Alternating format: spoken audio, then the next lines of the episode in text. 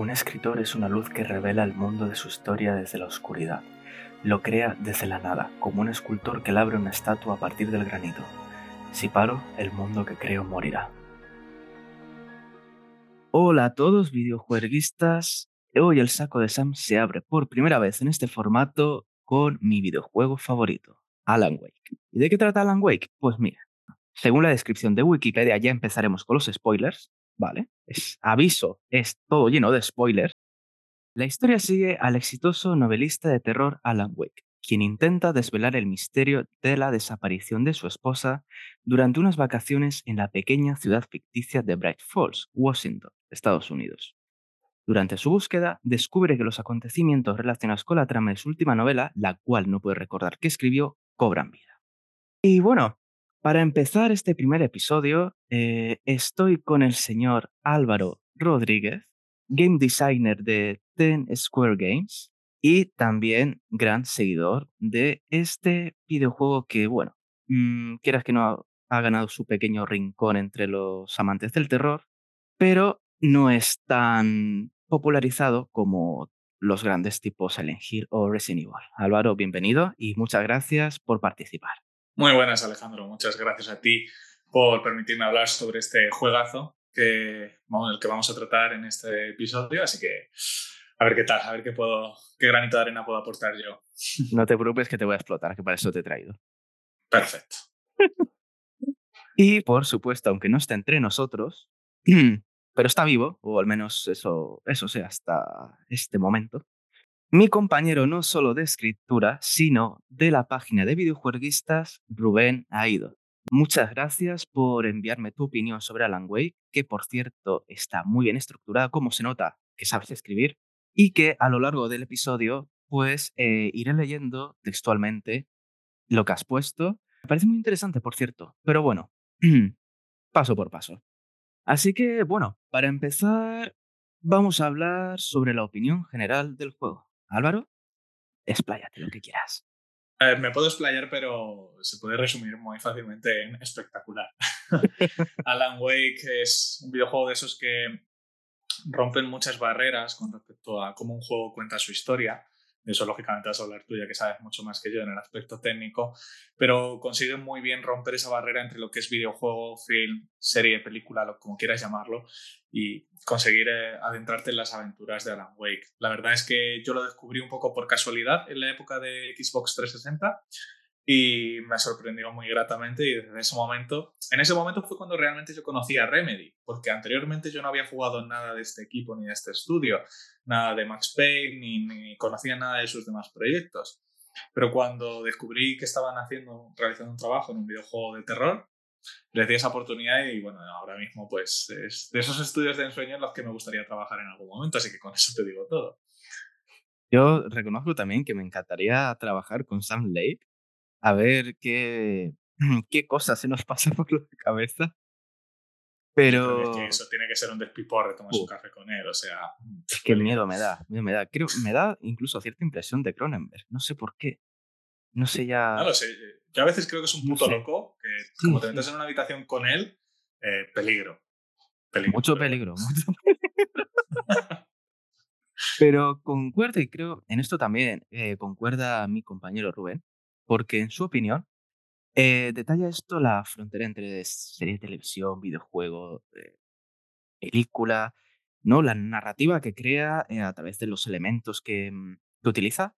es algo que, bueno, no lo voy a repetir porque creo que estamos los tres de acuerdo.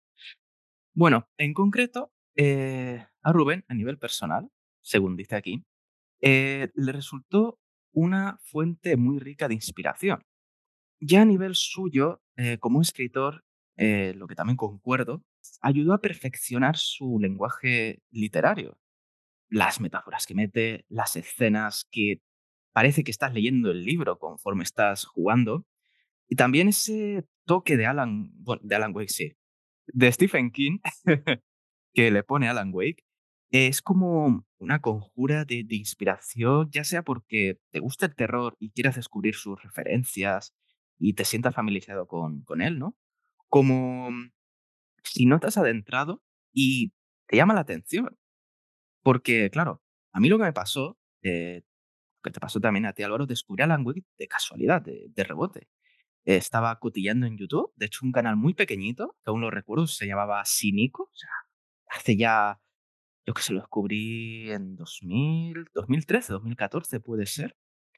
Y dije, bueno, voy a ver qué tal. Y me empezó a gustar bastante. Dije, ostras, esta narrativa, esto, esto parece un libro, esto, no sé, tiene, tiene chicha, como, lo- como lo está contando. Luego las notas que te encuentras, es, es un libro hecho videojuego, creo Que yo. esa fórmula que ha usado Alan Wake es una fórmula que yo todavía no he descubierto en ningún otro juego. Sí que la fórmula de serie de televisión se intentó previamente. De hecho, me acuerdo que en un juego de terror eh, bastante mal valorado eh, por cómo salió y demás fue Alone in the Dark en su versión para Xbox 360 y Play 3. Ya intentaba esa estructura de serie de televisión, más o menos, que empezaba y acababa más o menos igual cada episodio y tal, pero bueno, fue una fórmula que no, consiguieron pulir muy bien y la verdad es que Alan Wake consigue mezclar todo esto muy bien en el juego y pulir todo aquello. Como tú dices, es que es un libro y a mí lo que más me impresiona de Alan Wake no ya es que sea un libro eh, en sí, yo no soy muy fan de leer libros, ya lo sabes, pero cómo lo hace me parece brutal.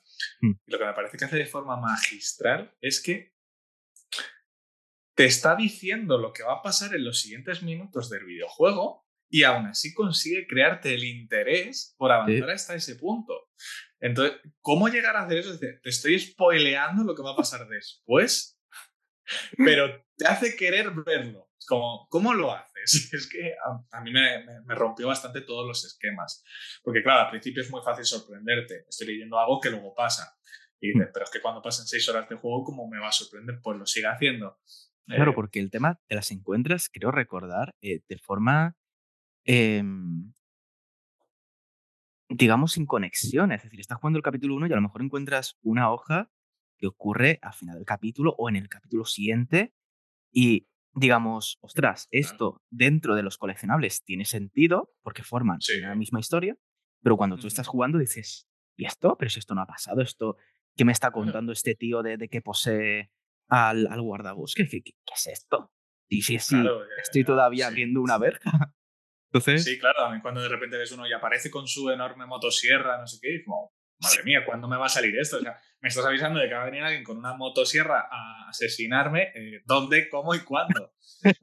es, de repente, e incluso creo recordar, aunque esto ya, y mira que no hace mucho he jugado la- al remaster que, que sacaron, creo que hay alguna nota que no ocurre como tal en el juego, sino que está cambiada un poco y, claro, llega un punto en el que también no consigue, consigue hacerte dudar de la Sí. veracidad de lo que te está contando, que es cuando llega en este punto en el juego en el que tengo que inventarme la historia, pues, hacerme fuerte yo y tal, es como, claro, a lo mejor te está distrayendo precisamente por esto.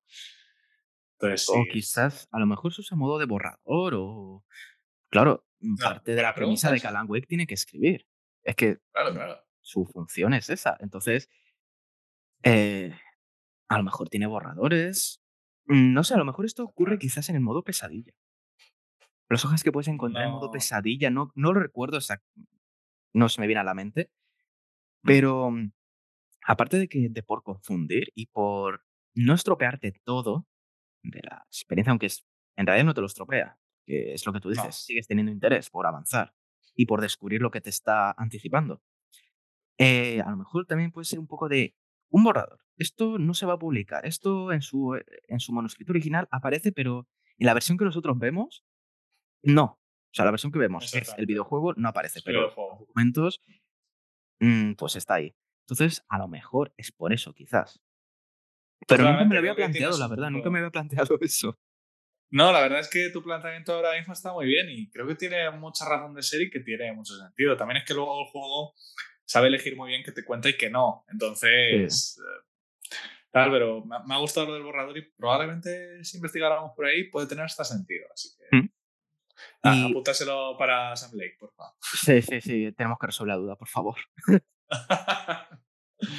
Y con respecto a lo de mm, el formato televisivo, me acabo de acordar, eh, Rubén, de hecho, eh, hace referencia, mm, hace referencia a esto, a, digamos, las series de televisión clásicas, donde te dejaban como mm, en suspense de acaba aquí, él está apuntando con un arma, eh, planos primeros planos, eh, contra plano contra plano, ¡pum! Se acabó el episodio.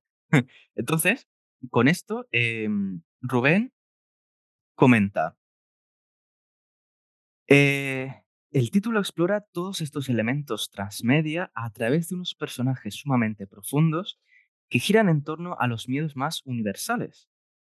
El juego abraza un ritmo que sabe dosificar su información, heredado de producciones para la pequeña pantalla como Twin Peaks, plasmando sus nudos a través de una sucesión de capítulos con giros dramáticos y sus clásicos en el próximo episodio, es decir, lo que conocemos como los cliffhanger, porque en, realidad los capítulos de, de, Alan Wake son cliffhanger. Por fortuna, mm, podemos seguir jugando, porque si no es para quemar Remedy. Pero sí que sigue esta estructura y es algo bastante, bastante curioso. Es como... Eh, está es un videojuego, pero mm, no sé. Eh, podrías disfrutarlo como otro, como otro producto igualmente. Y creo que esta fórmula luego la remataron con Quantum Break. Te iba a decir, exactamente. creo que es una estructura que a Remedy le gusta mucho. Mm. Con Quantum Break le dieron una vuelta de tuerca con eh, los episodios y luego eh, los episodios de acción real de serie. Mm. por cierto, en Quantum Break sale nuestro querido actor que por desgracia ha fallecido recientemente, que me, me dio una pena terrible. Entonces Remedy ha perfeccionado esa, esa fórmula y es complicada porque al final estás mezclando cosas muy opuestas y bueno, pues es que no sé cuántas veces habré repetido la frase ya en el podcast, pero magistral es poco.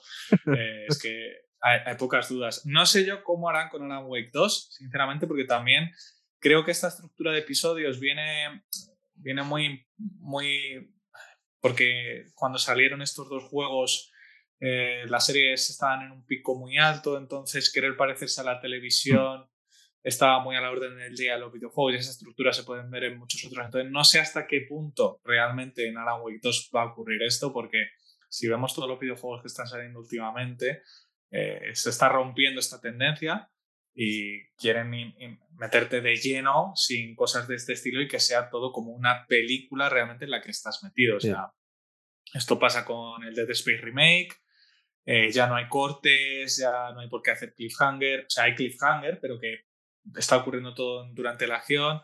En Resident Evil 4 Remake esto es algo que se puede ver en la propia demo, todo es muy fluido, todo es muy junto, eres ah, parte de la acción en todo momento, no se corta. Entonces, estoy por ver, a ver qué hace Remedy con Alan Wake 2, eso... porque claro, a eso, iremos porque iremos después, pero hay, hay muchas cosas que comentar. Aunque cierto videojuego nos puede despejar muchas especulaciones que hemos tenido los jugadores de, Alan Wake sobre, el, propio protagonista. No será el que eh, empieza por C y acaba por Rontol, ¿verdad? Rontrol. Algo me suena ese juego, fíjate. Sí, sí, ese. De una tipa que va por ahí volando y destruyendo el escenario o algo así era, ¿no? Ah, sí, sí. Sí, sí, sí, creo que me suena haberlo jugado. Sí, sí, a mí me suena por ahí por encima, tengo algunas capturas, pero... Sí, sí, sí, Nada, creo que, creo que decían algo de Alan Wake, pero bueno. Sí, algo, cosillas ahí, que a este punto iremos también con los easter eggs, porque Remedy también, es que eh, lo siento, puede ser muy mal eh, sonado, pero soy así, son unos cabrones, porque en sus juegos nos han mareado, es que no, nos han mareado. Pero bueno, ya comentaremos lo, majos que son en este sentido. sí, sí, sí. Claro, estamos hablando ahora de Alan Wake y de su segunda parte, como si esta segunda parte hubiese estado clara toda su vida y realmente lo sabemos desde el año pasado. Sí, sí, pasaron 12 años desde que salió el juego. 12 años de sufrimiento. Entre medias, con, con, una cosa, con una expansión, DLC, que no sé cómo llamarlo, eh, llamada Alan Wake American Nightmare. Eh, eso mm. lo había olvidado de mi mente. ¿Por qué me lo has recordado? Porque lo he jugado unas cuantas veces para, para quitarme el mono por una secuela imaginaria. Que... Para eso te juegas el remaster, no el American Sniper. Ya lo jugué, ya lo jugué, pero necesitaba un poco más. Eh. O sea, cuando jugué a este juego no estaba el remaster, no estaba Alan Wake 2, no estaba nada. Entonces tenía que, tenía que desahogarme con algo es, comprensible. Quería ver a Alan Wake haciendo sus cosas de, de escritor eh, con poca resistencia física. Bueno, o, ahí se metió algunos cuantos porros, o vete tú a saber qué otra el Café, El café, tantos termos. Tantos tenemos son malos, debe ser. Joder. Es así. Pero sigamos, sigamos, que nos adelantamos, perdón. Bueno, nos venimos arriba con, con esa secuela, no secuela. Yo creo que fue por obligación ese American Nightmares, honestamente. ¿eh? Obligación más por parte de Microsoft que de Remedy en sí. Porque, bueno. madre mía, en fin. Sí. Vamos, vamos a cortar aquí porque. uf, vamos, a la- Sí, que vamos ya- al juego bueno, sí. vamos al juego bueno. Sí, sí, sí. El otro, pues bueno, todos hemos tenido así algún hermano del que no nos Eh, sentimos hace, no pasa nada. ¿no? Pues mira, vamos a mm, ir más al tema jugabilidad, gameplay, donde te voy a exprimir un poquito, ¿vale, Álvaro? Pero antes voy a comentar eh, la opinión de Rubén en este aspecto. ¿De acuerdo? No voy a dejar ninguna palabra y a partir de ahí ya decimos lo que leamos. Dice así. Uno de mis aspectos favoritos de la producción de Remedy radica en esa capacidad de jugar con la mente de quien se pone a los mandos, haciendo del menos es más una constante en sus tramos a plena luz del día. Esos momentos de aparente calma en los que acechan peligros que, sin saber, sentimos a nuestra espalda, o esos irreverentes intercambios dialécticos con la esperpéntica población del lugar, que nos impiden sentirnos a salvo por completo. Y eh, dice más cosas, pero vamos a ir por partes. Señor Álvaro, ¿qué opinas sobre mm, estos momentos de calma que comenta Rubén? Que no pasa nada, pero que te hacen pensar que algo va a suceder, que no estás, digamos, del todo a salvo. Eh, como un buen amante del género del terror y de los videojuegos de terror en especial, creo que tienes que saber jugar con tus bazas y hacer terror constantemente no es bueno, porque haces que el usuario esté eh, con la atención puesta todo el rato y al final cuando sabes que es terror tras terror tras terror tras terror te acaba por no dar esa sensación de inseguridad. Entonces, eh, siempre hay que tener una buena dosis entre relax y puro terror porque al final ese momento de relax o de no pensar mucho lo que está ocurriendo y tal, te hace no saber cuándo va a ser el siguiente evento en el que te puede pasar algo malo. Y eso ya crea de por sí situaciones complejas. Eh, Remedy además, lo hace muy, Remedy además lo hace muy bien también, porque aparte de que el tema de la oscuridad y la luz es un tema que bueno, trata muy bien en Mm. todos los aspectos, juega con elementos muy pequeños que de forma individual no suelen funcionar, pero en un conjunto lo hacen muy bien. Es decir, es raro el momento en el que tú estás en un emplazamiento, ya sea en una casa o en el propio bosque, en el que alguna aleatoriedad de algún elemento, un arbusto moviéndose, una rama cayéndose o algún elemento de una casa cayéndose, no ocurre. Entonces, ya habiéndote demostrado anteriormente que los personajes pueden salir en cualquier momento de cualquier lugar, en cuanto tú oyes que algo se cae por detrás o que un arbusto se ha movido, tú ya miras. Entonces ya estás, eh, ya estás pendiente de lo que está pasando. Entonces, sabe usar muy bien estos momentos, sabe usar muy bien el ritmo del terror y, y bueno, es que la verdad es que poco más que De hecho, esto. en este tema, eh, jugando, mm, si te fijas en lo que tú dices, los movimientos, una rama o algo, no tiene por qué significar que te va a aparecer el enemigo. Es decir, recuerdo una de las escenas en una cabaña ensangrentada, mm, o incluso, mira, retrocediendo un poquito más, eh, cuando Posea está aquí, que estamos en una, Mm, eh, ¿cómo lo llamamos? En una casa prefabricada, en fin, en un módulo, Sí. ¿de acuerdo? Que Mm. buscamos ayuda eh, con el teléfono. Si nos giramos, vemos a Stucky corriendo para quitar los cables de, mm, para sí. quitar los- de, la, del teléfono, porque cuando nos acercamos dice, vaya, se ha cortado todo. No hay, no funciona el teléfono, se va la luz y todo, pero vemos a Stucky corriendo por ahí sin nada, o sea, sin ninguna intención, ni asustarnos, ni nada. Y luego, con la referencia a esta cabaña ensangrentada, estamos explorando, no sé qué. eh, si miramos en una dirección, vemos un poseído por Mm. fuera de la cabaña, vamos corriendo y aunque, aunque seamos Usain Bolt, no lo vemos. No pasa nada, no nos ataca, no hace nada. No nos mete el típico momento de tensión de vamos a elevar la música y ¡pum! Ahí, el, el jumpscare barato. Eh, está ahí, sin más. O sales un poco más adelante y hay unos columpios meciéndose que antes no se movían, vas a pasar por esa zona y ves moviéndose no pasa nada. No va a pasar nada. O sea, no te va a crear. eh, no, te, no te va a hacer nada. O sea, simplemente está ahí para formar parte de la ambientación. O cuando tú has comentado, se cae un árbol que lo tira a la presencia oscura, o las farolas se rompen, un coche se mueve, vemos a, a un poseído correr por ahí que no nos sale al momento, pero luego nos ataca, pero no está en la ubicación donde lo hemos visto. Esos pequeños elementos están bien, bien conjurados y simplemente, pues eso, eh, no para entrañar un peligro real, sino para construir la propia atmósfera. Es la única función, porque no te van a hacer nada. Y precisamente con la oscuridad, eh, Rubén coincide contigo en que hace un uso muy inteligente de, ello. Y eh, si tienes algo que comentar antes de pasar a la mecánica jugable que comenta aquí Rubén, adelante. Sí, si queremos hablar un poco del aspecto más, más técnico, porque como game designer la parte técnica también me interesa mucho. Alan Wake hay que ponerlo en un contexto de la generación de consolas de equipos 360 y Play 3, que aunque eran avanzadas tecnológicamente, lo que hace Alan Wake está muy, muy avanzado a su época.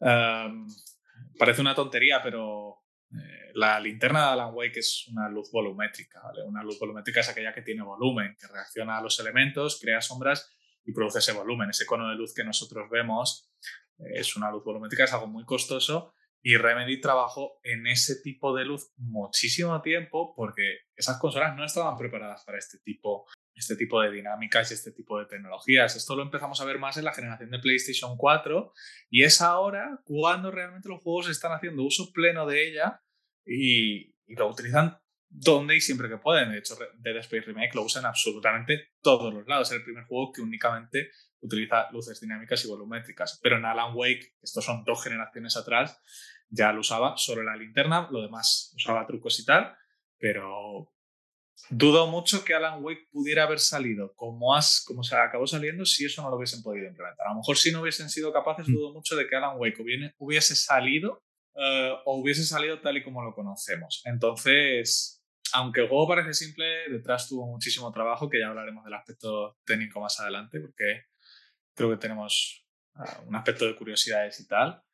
Eh, cuidado porque hay muchísimo más trabajo del que parece y, lo usa de una manera magistral. La curiosidad esa, de hecho, perdona Álvaro, la podemos em, eh, entrelazar aquí porque creo que es la que vas a decir, que es su lanzamiento, cómo iba a ser en su origen. Ah, sí, sí. lo podemos enlazar ahora después de... Mm, nada, simplemente Rubén concuerda contigo y dice, añade además, que da un toque de adrenalina necesario para alcanzar el siguiente punto caliente de la historia. Lo define como la gran protagonista de Alan Wake.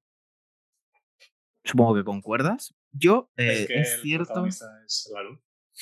Eso, la luz, sí, la verdad. O sea, es lo más característico. De hecho, las pintadas que te encuentras también dice eh, sigue la luz, la luz indica el camino. De hecho, las, hay pistas en que te cuentan las fondos de los de algunos bueno, protagonistas más bien secundarios, pero con gran peso en la historia, como Thomas Zane y ¿te acuerdas cómo se llama la señora de las luces? Ah, no.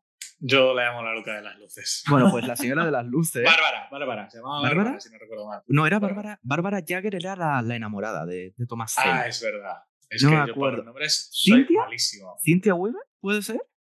¿O me lo, me lo he inventado? Lo puede ser, puede ser. El, el, apellido me suena mucho. sí, sí, sí, pero bueno, encontramos esta en una casa incluso encontramos todo lleno de pintadas, de mensajes, de corazones de, de, esta señora con Thomas Zane porque era su amor platónico, por así decirlo. Entonces, estas cosas las encuentras solo con la linterna. Entonces ya te dicen, tienes que usar la linterna para todo, aunque no tengas enemigo, pero apunta a este lado porque vas a encontrar esto, apunta esto porque encontrarás eh, una pista para, para encontrar el cofre este de las bengalas, no sé, que sigue las flechas. Hace muy buen uso, la verdad. Y... Ah, ah sí, sí, sí. No, perdón, dime, dime. No, no, eh, que no quería cortarte, pero eh, Alan Wake deja muy claro desde el principio que la luz es el núcleo del juego. Mm. Eh, en el principio, como recordarás, va a salvar para coger las llaves mm. y ya todo se empieza a torcer en una zona en la que es oscura. Y si, para más Inri, donde de verdad ya te dice eh, que la luz es la protagonista, aquí es cuando llegan a la cabaña Alice dice que no va a entrar porque está oscuro y Alan Wake empieza a contar su historia de que tiene mucho miedo a la luz, entonces con tu linterna tienes que iluminar y iluminar la casa. Ya te está diciendo desde el principio que eso es el centro del juego y lo hace muy bien. sí, sin entrar en metáforas de lo que significa para el propio Alan, eso ya llegará. Eh, en cuanto a jugabilidad, es cierto que yo hablo con personas eh, siguen vivas, aclaro, eh, que, eh, como que le,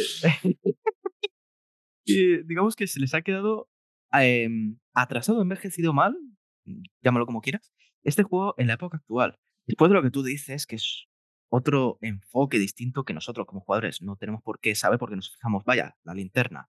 Aquí tenemos un montón de juegos con linterna. Aquí no sé qué. Pero claro, supongo que es todo contextualizarlo. Es ver eh, qué se puede hacer, qué nos hacía. También hay que ver la magnitud de este equipo.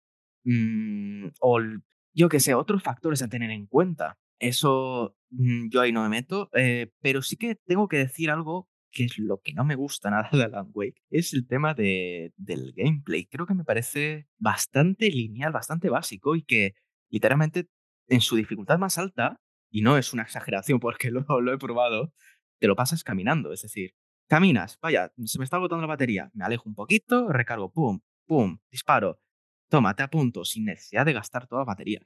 Eso creo que es el punto más débil y puede ser lo más eh, monótono del juego y lo que quizás a otro tipo de jugadores que sí que les importe las mecánicas jugables, que ojo, es totalmente respetable, te sientan un poco echados hacia atrás. Y quizás por ese sentido sí que ahora ves ese juego y dices, mm, vale, he jugado otras propuestas más difíciles, unas historias también profundas, pero que, me, que además lo acompañan con un buen gameplay. Alan Wake se me queda un poco corto en ese sentido. Entonces, sí que puedo entenderlo por esa parte y el gameplay creo que podría haber sido de otra forma, pero claro, pasaron otras cosas que tú las conoces bastante bien, sobre todo a nivel técnico. Entonces, bueno, quizás eso pueda explicar que el gameplay de Alan Wake puede resultar demasiado básico, lineal, sin, sin muchas cosas que hacer en realidad. ¿Tú crees que ha podido mm. influir en, en, algo? A ver, mm, es cierto que las mecánicas jugables de Alan Wake son simples hasta decir basta. Eh, prácticamente se reducen a apuntar con una linterna, apuntar con luz fuerte y disparar con una pistola. ¿Está esto mal? Yo creo que depende un poco. Eh, yo soy muy poco fan de los juegos que complican en exceso ciertas cosas. Eh, mira, por ejemplo, he estado jugando recientemente Atomic Heart, que recomiendo mm. porque tiene una buena historia y está muy tal, pero a veces se nota que quiere complicar demasiado artificialmente ciertas mecánicas que simplificadas hubiesen sido mejor. A mí cuando me empiezas a poner la pistola, tienes que gradear la culata, el, objetivo, el silenciador, la mirilla y tal, me empiezas a aburrir. Porque paso más tiempo en un menú upgradeando el, ítem que utilizándolo. No. Es como más cierto que un shooter, ¿no? Eso incluso. Sí, es, que no pega con el tipo de propuesta, por lo que he visto de Atomic Heart, no parece pegar con, con, eso. No lo he jugado, pero lo que he visto de donde pretende enfocar, creo que un poco te a, eso, ¿no? No sé. el, problema es que Atomic Heart muchas veces bebe de muchos géneros y no se identifica 100% con ninguno de ellos. A veces quiere ser muy RPG, a veces quiere tal, entonces pues bueno. Hmm. Creo que la simplicidad de Alan Wake está bien. No está mal porque yo, cuando voy buscando un juego narrativo, busco un juego que en mecánicas no se me complique mucho. Ahora, ¿es cierto que Alan Wake quizás las ha simplificado en exceso? Quizás sí, no por el hecho de lo que te he dicho de las armas, de gradear, tal y tal, sino que al final realmente las únicas cosas que haces es apuntar con la linterna, disparar con la pistola y recoger cartas y termos. Creo que Alan Wake hubiese podido disfrutar mucho de cierto de tener un componente mucho más abierto. No estoy hablando de hacer un juego abierto, que tenemos ahora también la manía de hacer mundos abiertos en todos los juegos y no tiene sentido, pero es real que en Alan Wake prácticamente seguir el caminito que tienes marcado del punto A al punto B por este camino. Que tampoco es malo, porque hay muy buenos juegos así, de lineales, es decir. Claro. No por hacerlo más grande vas a tener un mejor juego. No sé, al final, The Witcher 3 y otros pocas, pocas más propuestas no tienen un gran mundo creado ni con secundarias que te incita a explorar más de eres un mensajero A, B. Y vas a hacer lo mismo que en una historia lineal, pero en un mapa mucho más grande. Claro, eso tampoco tampoco es sinónimo de buen juego ni saber aprovechar lo, que tienes, ¿no? Para nada, para nada. Creo que debería haber sido más inteligente en la forma de, de perder al jugador. Realmente en Wake te podría contar como dos o tres ocasiones en las que lo hace y precisamente perder al jugador es bueno porque le metes estrés, que es lo que queremos un poco cuando generamos este terror, pero por todo lo demás mm. creo que ahí la verdad es que fallan un poquito. Eh, las mecánicas son muy de golpe, ocurren al principio, no hay una progresión, eh, no hay una progresión de que luego haces otras técnicas mucho más diferentes o que puedes preparar un terreno o lo que sea. Entonces, pues bueno, creo que eso es lo que le falla. Pero aquí es donde quiero que me quieres sacar la información esta, que todo el mundo sabe tú también, que esto yo creo que viene derivado del convulso desarrollo que tuvo Alan Wake original. Porque claro, se publicó en 2010, pero no parece ser que no estaba anunciado. Vamos, yo no he, no he visto Gran en profundidad, pero incluso lo había anunciado para el 2008, si no me equivoco, 2007, 2008. Cuenta qué pasó, porque claro, yo ahí sí que no, no estuve al tanto, no estuve al día de, de la, del desarrollo de este juego. No sé el año exactamente en el que se comenzó a desarrollar, sí que creo que fue desde, después del último trabajo de Remedy con la Xbox original, con eso te digo todo, que se empezó a plantear mm. Alan Wake al final de la vida de la Xbox original. Mm. Y realmente, bueno, Alan Wake pasó por un desarrollo muy tortuoso porque Remedy creó su propio motor gráfico y esto siempre crea cuellos de botella muy grande con qué se quiere conseguir, cuál es la idea del juego original. Pero bueno, eh, volviendo al tema, como tú dices, estaba anunciado para 2008 y el concepto del juego originalmente era completamente distinto a lo que conocemos ahora. Era, entonces? un mundo abierto. Era un mundo abierto, precisamente. Era un mundo abierto con ciclo día-noche. Eh, la historia básica era lo mismo, igual, lo de la luz era muy importante, pero el principal problema, hubo dos problemas con los que se tuvieron que enfrentar, que el primero fue la tecnología, porque no, eran capaces de obtener en el videojuego la visión que tenían con ese mundo abierto, que todo funcionase bien, que el juego funcionase a una tasa de frames estables para que fuera realmente jugable y tal. Fue un puñetero caos. Y luego realmente Sun Lake tuvo el problema de que al hacer un mundo abierto, con ese ciclo día-noche, era muy difícil guiar al usuario por la historia. Eh, porque podía perderse muy fácil, el foco mm. de la historia principal se perdía de forma mucho más sencilla y entonces eh, ahí es donde de repente, cuando el juego ya creo que estaba al 60%, fíjate que ya, ya estaba bastante, dijeron de reiniciar el desarrollo completamente. No, es que, no es que se retomara y tal, no. Se reinició el desarrollo donde Ala, el Sam Lake, además hace bien poco, comentó que se metió una semana o dos semanas en su despacho sin salir del despacho escribiendo el guion de Alan Wake, rehaciéndolo entero. Madre mía. Pero, si no claro, para, para adaptar esto, lo que tú has comentado de del ciclo día-noche, ¿no? Porque cuando, cuando tú, haces, el, tú haces el, guion para esto, pero si tú lo organizas y entregas lo que tenemos ahora, obviamente tienes que reestructurar todo y es que, mm, aunque rescates partes, pero tienes que hacerlo. No, no, se tuvo, que, tipo, se tuvo que rehacer entero, o sea, se tuvo que rehacer entero. Cambió la historia. madre todo tenía que tener sentido con el mm. tal. Y bueno, luego ya nos metemos en el tema del presupuesto y tiempo. Lógicamente, cuando ya tenías un juego que llevabas como cinco años preparando y al final lo reinicias, como desarrolladora y Microsoft como tu productora, por muy buenos que sean en Microsoft, chico, eh, ahora mismo eres un agujero negro de dinero. Entonces, fue, un momento en el que a lo mejor podemos no haber tenido Alan Wake. Pues no sé, oye, a lo mejor. Mm, mejor que hubieran echado para atrás todo eso y entregarnos un juego que no es sobresaliente en todas sus facetas, ni mucho menos, pero que está bien hilado, está bien aprovechado, pienso yo. Y no sé, también quería comentar en cuanto al aspecto gráfico, a mí al menos lo que me parece, pero el remaster tampoco es un juego que lo necesitara tanto. Vale, quizás para eh, otras consolas, eh, creo que ha salido en todas, incluso en Switch. Creo que lo había anunciado hace, poco. Por ese sentido, sí. Eso ya no lo sé porque no tengo Switch, pero. Y no está hecho por Remedy, por cierto, ¿no? No, ninguna versión está hecha por Remedy. De los ports, ¿no? Ninguna. No. Ninguno de los remasters está hecho por Remedy. Y antes de seguir con esto, un pequeño apunte rápido, y esto a qué se debe. Es decir, que una empresa que ha creado un juego no sea la misma que desarrolla por tiempo, porque te dan otros proyectos. No mm. precisamente por tiempo, porque al final tienes que dedicar tus recursos. Remedy parece que es un estudio muy grande, pero realmente no lo es. Eh, no es tan grande como Narita, Santa Mónica, ni cosas por el estilo, ni mucho menos. Es un estudio mediano.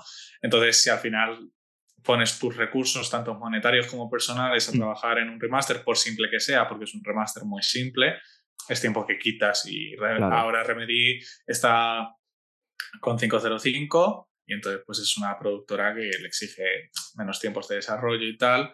Entonces, pues, se lo das a otro estudio que más o menos haga lo que puedan mm. y ya está pues para conseguir ellos lo máximo dinero posible con poco esfuerzo. Más la billetera, creo que de Epic Games, ¿no? Que decidió invertir o solo lo usan como plataforma exclusiva, pero creo que metieron también. No, Epic, Games por hacerlo, Sí, Epic por hacerlo exclusivo les mete inversión, pero su fuente principal de dinero. Claro, pero es muy reciente. Es decir, está, digamos, porque están con Control 2, con el multijugador de Control, Alan Wake 2. Estuvieron hace poco con este multijugador que es un encargo raro de un el, shooter muy famoso, creo que en Japón o. En fin, Crossfire X, Cross- sí. ese. En Sí. fin, que esos proyectos, claro, es a corto, de un tiempo corto ha- hacia aquí. Entonces, claro, ahora a lo mejor pueden gozar de cierta libertad y estabilidad económica para desarrollar X proyectos, pero no siempre ha sido así. O sea, Remedy puede haber tenido Tampoco- unos bombazos, pero tampoco es, es lo que tú dices, no es un estudio. Eh, No, no, no es Grande. Y ahora mismo tampoco te creas que lo es y ahora mismo sigue necesitando el paraguas de un publisher aparte para los proyectos. O sea que Remedy todavía le queda para ser completamente independiente, sinceramente. A ver pues cómo va con los siguientes juegos y cómo, cómo es el devenir de su relación. esperemos que bien. Pero, pero eso, que este juego, eh, en- a colación de- del remaster, tampoco se veía tan mal. Es decir, pa- para mí era un juego Sí. que se veía bien, que vale, que es del mal. 2010, no es del 2005, ¿vale? No puede ser un Resident Evil 2, un 4, y aún así el 4, para lo que era, se- creo que se ve bien, pero es que no se ve, no se ve mal. Eh, no sé, pa- en mi opinión, no es que sí o sí lo necesitara. Lo único, sacarlo a otras plataformas, vale. Pero es que tampoco es la gran. No sé, creo, A ver, creo que está eh, bien aprovechado que hoy en día se conserva bien. No. A ver, Al- Alan Wake como tal eh, usó, como he dicho, técnicas muy avanzadas, más allá Mm. de su generación. De hecho, por eso se sigue viendo bien. Pero Alan Wake tenía un problema muy grave de resolución. El juego se veía muy mal. El juego se veía muy mal en pantallas ahora ya más grandes porque tenéis que pensar que cuando sale una generación normalmente está adecuada a esas generaciones. Y en la generación de 2010, más o menos las televisiones que había en casa eran 32 pulgadas, lo normal, un poquito más grandes y tal. Pero estamos hablando que los salones de casa son de 55 pulgadas para arriba. Como tú pongas Alan Wake en un Xbox 360, en una tele de hoy en día, te quieres arrancar los ojos. O sea, es horrible, es, mm, da mucho asco, porque además Alan Wake igual en el aspecto técnico estaba con estas tecnologías muy avanzadas y por consiguiente la resolución a la que el juego se renderizaba internamente era mucho menor que 720p, que era la alta definición por la época. Sí. Era menor que esa. Entonces, pues bueno, vale, si es menor, pero la subes a 720p con estas técnicas de reconstrucción y tal, para las teles de la época, pues bueno, no se veía mal, pero insisto, ponlo en una tele de ahora y si no te quieres suicidar, avísame, porque entonces serás una persona que necesita gafas urgentemente. Yo Entonces, como. sí juego- no, yo como juego de monitor de 24, me da igual, pero quiero hacerte la pregunta. ¿Este juego, el remaster, ahora sí que hace honor? ¿Ahora, ahora sí que da gusto ponerlo en una televisión más Ah. grande o.? Ahora sí, ahora sí da gusto, porque además yo, yo es que he jugado la versión de Xbox 360 emulada en la Xbox Series y es como, oh, por Dios, ¿qué es esto? sí, y ya te digo, y si luego encima juegas con una tele OLED, que es mi caso, ¿Mm? vas a flipar, porque, claro, los negros son reales y Alan Wake juega muy bien con Sí, los eso sí. negros. Eso debe ser una pasada. Es brutal, es brutal. Ahora sí que le hace más justicia, por eso tengo muchas ganas de ver qué hace Remedy con Alan Wake. Cuando 2. saquen el segundo, me invitas a tu casa a jugar, ¿eh? Estás, eh, A invitadi- estás, estás invitadísimo. Con la banda Y bueno, sonora. te iba a decir, estamos hablando mucho del termi- eh, lo término gráfico y tal, pero cuidado que Alan Wake Uf. tiene una música y una banda sonora que tela, ¿eh? que también es uno de los primeros juegos que integra muy bien la música, tal que la música te cuenta la historia para seguir avanzando. Por ejemplo, una de ellas, em, la serie Friends. Tú me la recomendaste, Oh. de hecho, ¿te acuerdas? Creo que primero, segundo episodio aparece una canción que se reutiliza en Alan Wake. Sí, Deadman Young, ¿puede ser? algo así, sí. Eh, Pues- eso me, me hizo, me hizo mucha, mucha gracia. Pero Yo sí, creo que se hace más en, en- como, ¿cómo se dice? homenaje, homenaje, ¿no? Exacto, gracias. Sí, Sí. Creo que se hace más como homenaje en ciertos casos. Pero, por ejemplo, a mí la parte del juego en la que suena la canción de Poet and the Muse, de Uf, The Old Poets of Asgard, te está contando lo que tienes que hacer. Pero la, la canción es brutal. O sea, yo la tengo en el móvil, me la pongo para dormir. Es, me encanta, pero es que te está diciendo es. lo que tienes que hacer. Y ojo, las piezas instrumentales, Buah. que no te las dejé, por ejemplo, a Greatest Dream, que creo que es la primera que suena, Uf, es buenísima. O sea, claro, no hay que dejar tampoco el trabajo en ese sentido porque está muy bien implementado y quieras que no, a mí al menos me transmite cierta sensación de abandono, de... eh, agobio incluso interno que debe sentir el protagonista, en este caso Alan Wake, por lo que debe hacer, por eh, su bloqueo escritor que arrastra, por todo lo que está pasando, incluso por dudar de su salud mental, creo que transmite bien esta sensación. No sé a ti. Lo hace muy bien. Lo hace muy bien. Lo hace tal cual. Es esa música melancólica que, si bien no triste, te acaba poniendo en ese mood de un poco de depresión, de no estoy bien. Igual, es que la música lo hace. Por desgracia se suele dejar la música de lado, pero Petri Alanco, que no me acordaba y estaba haciendo un poco de trampa. Petri Alanco, en ese sentido, hombre, creo que hizo muy buen trabajo. Y claro, luego, y luego hay una, una pieza que me gusta mucho, el momento de Barry y Alan, creo que se emborrachan, si te acordarás. Sí. Eh, sale la canción War de, creo que ya no es eh, Old Gods of Asgard, sino ya es eh, Poets of the Fall, grupo que es el alter ego de, de, los viejunos rockeros nórdicos. Sí. Que me parece brutal, o sea, muy bonita esa, esa canción y es de mis favoritas, por cierto, de, de la banda sonora. me parece muy bonita, me parece muy bien hecha. Quieras que no sirve para otros contextos, pero en cuanto al juego te define muy bien lo que pasa, me parece muy bien. Me parece muy bien hecho. Puede, ser no, puede no ser la mejor banda sonora porque Silent Hill puede decir algo al respecto, pero eh, no es la peor tampoco y creo que no desentona en el juego. Yo que sé, si te meten, por ejemplo, pongámosle black metal, que no tengo nada en contra del metal, te puedes decir, eh, ¿y esto? Oye, que a lo mejor la parte de los, de los hermanos Anderson puede molar como en la granja cuando se tenía parda, pero en esa parte puede molar, pero escuchar todo el rato eso, obviamente es un ejemplo muy extremo, pero sí que hay algunos títulos que usan canciones de parque y de por allá. Venga, vamos a encajarla. Aquí creo que está muy bien eh, utilizado y es como lo que hemos dicho. Los elementos que usa pueden ser muy básicos, pero están bien conectados. Sabe qué quieren transmitir. La verdad es que sí. Eh, está todo muy bien pensado y la música es otra de las muchas cosas. Es que sí. todos los efectos de sonido también. Es que la verdad no, no podría sacarte un punto negativo en el sonido. bueno, sí, el doblaje español. Déjame que clarifique porque me parece muy bueno, porque es de los mejores doblajes que tenemos hecho en español. Pero aquí ya sería entrar un poco en cómo se hacen los doblajes de los videojuegos eh, en español, en general en otros idiomas que no es el original. Y es que a veces el tono con el que se dan ciertas respuestas desentona con la escena que está ocurriendo. Esto porque no les dan la referencia a los actores de doblaje y eso es un problema muy gordo. Porque es el problema que le veo dado el buen doblaje que tiene. Porque me parece de los mejores que se han hecho en este país. ¡Control aprende! Madre mía. Remedy es capaz de lo mejor y lo peor. Entonces, entonces es, es el único pega que le puedo sacar al doblaje que de repente te están diciendo algo como sorprendidos cuando es que hay alguien muerto en el suelo. No, a ver. Esa, esa sensación me transmite a mí quizá, ahora mismo no me acuerdo del Wake, ¿vale? Pero otros juegos sí, digo, ¿y esto por qué? Comparando versiones, por ejemplo, sin ir más lejos, Assassin's Creed Valhalla, que ojo, me, me, gusta el doblaje, pero creo que las herramientas que le podrían dar a los actores se las podrían currar un poco más. Porque seguramente es no estarían haciendo un, incluso un mejor trabajo del que ya hacen. Sí, entra, sí, me las herramientas. No, sé, no sé. Claro, es que no le dan nada. No le dan nada. No no es un tema que yo haya tratado todavía en el mundo del videojuego, pero es que realmente no les dan eh, nada. O sea, solo les dan el guion, no les dan referencias visuales y a veces es muy difícil meterse en una situación que realmente no tienen ni idea. Entonces, por eso pasa que en muchos juegos doblados al español hay un tono que no concuerda con la escena.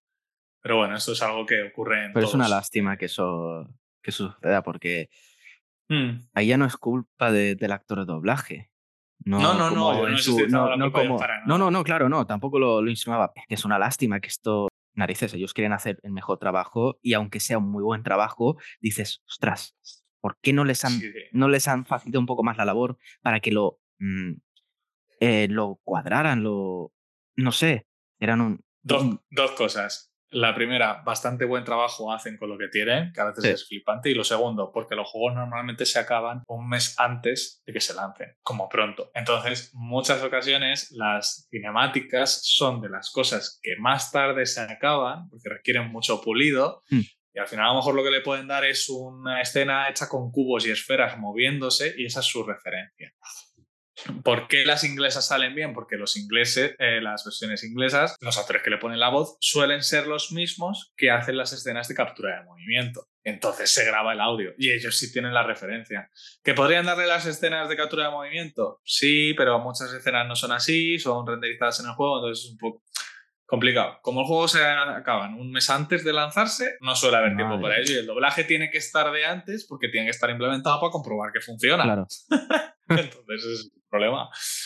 Es el problema. es una lástima que eso, que eso suceda, pero bueno, al margen de todo eso, lo que tú dices, de los mejores doblajes en un videojuego creo que hemos tenido. Y de hecho, si no me equivoco, esto lo estaba comentando con una amiga, con Nator Games, el actor de doblaje de Leon Kennedy, creo recordar que también en, Resident Evil 2 Remake, pero en el cuarto seguro, creo que es el mismo que el de Alan Wake. Creo que sí, creo que sí. Creo recordar, o sea, sí, la historia tiene ese buen hombre.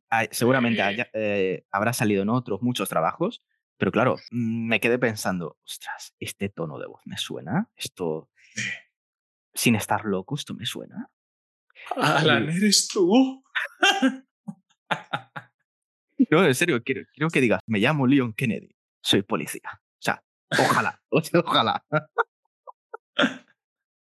Ay, Dios, qué maravilla. Pero bueno, eh, en cuanto a este aspecto sonoro, que lo que tú dices parece que se deja un poco de lado, pero es también muy importante para crear un conjunto, conjunto bueno. No solo en las melodías, sino el, la propia configuración del sonido, las ramas, el viento, todos esos, esos efectos también, también cuentan. Entonces es como, mm, puede ser muy bonito, pero si en el otro apartado no hace un buen trabajo, te vas a quedar cojo. Y el problema es que en el mundo de los videojuegos eh, siempre la gente se da cuenta de esos fallos. O sea, todo lo demás puede estar perfecto. Que si de repente una rama suena como una paloma que has disparado y que acaba de morir, la gente te va a criticar en Twitter por eso y vas a convertirte en meme. O sea, es muy frustrante a veces. Salvo con algunos casos visuales como el de Halo eh, Infinite, creo que era. Con el, ah, con, la bestia esta. Buenísimo. Buenísimo. Buenísimo. o sea, Bruce, Bruce, bien sí, bueno, pero no usarlo bien, pero realmente te acaba Pero tiene tela, tiene tela, sí. Bueno, las caras de Alan Wake, el juego original, son una puta mierda también, pero bueno. Uf. Así. o sea, parecía que les habían inyectado, inyectado Botox hasta en las pupilas. Botox me parece que le han inyectado a Alan Wake en este juego, en el remaster. Sí, en el remaster, sí. Tiene la cara hinchada y a veces tiene más barba, a veces no. Digo, Alan, ¿qué te ha pasado? O sea, puedes escribir, me afeito, lo escribes, te está, hala, ¡pum! Sí, o sea, qué bazofia, pero he de decir que después de jugar Control tengo muchas esperanzas en que esto ya no va a volver a ocurrir. O sea que... A ver, es, algo divertido, es decir, no es algo, un error garrafal, pero ya que lo ves, pues, me ha hecho una risa, digo, mira la cara de Alan, ¿qué te ha pasado, hijo mío? A mí, me sorprendía la, de, la de la Alice, que se te miraba así, que se quedaba la boca abierta y decía, estoy muy feliz de estar aquí contigo. Uy, qué mal rollo, madre mía. Y no me y yo, esta es la mala, esta hay que matarla. Está poseída desde el principio, algo ha pasado.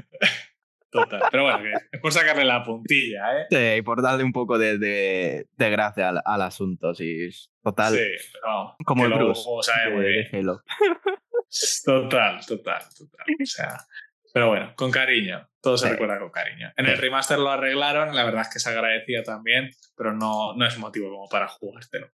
Nada, nada. Y bueno, ahora llega la parte un poco más... Mm, ha envejecido un poco mal esta sección, quiero decir. El tema de las especulaciones y teorías de los seguidores. ¿Por qué? Porque después de muchos años, 2000, no recuerdo si desde que sacaron el juego o desde American Nightmare, pero Remedy se va a mencionar porque cuenta, o sea, existe, existe Álvaro, existe. ¿Tal el señor Chirridos? Pues existe. Joder. el señor Chirridos es el único motivo por el que hay que jugar eso. Porque sale. Sí. Pero siga, por, prosiga, por favor. pues desde ese momento, Remedy ha tenido la, la gracieta de jugar con los seguidores de Alan Wake en el resto de sus juegos con easter eggs de directamente poner Alan Wake 2. La pizarra de Quantum Break, Alan Wake 2.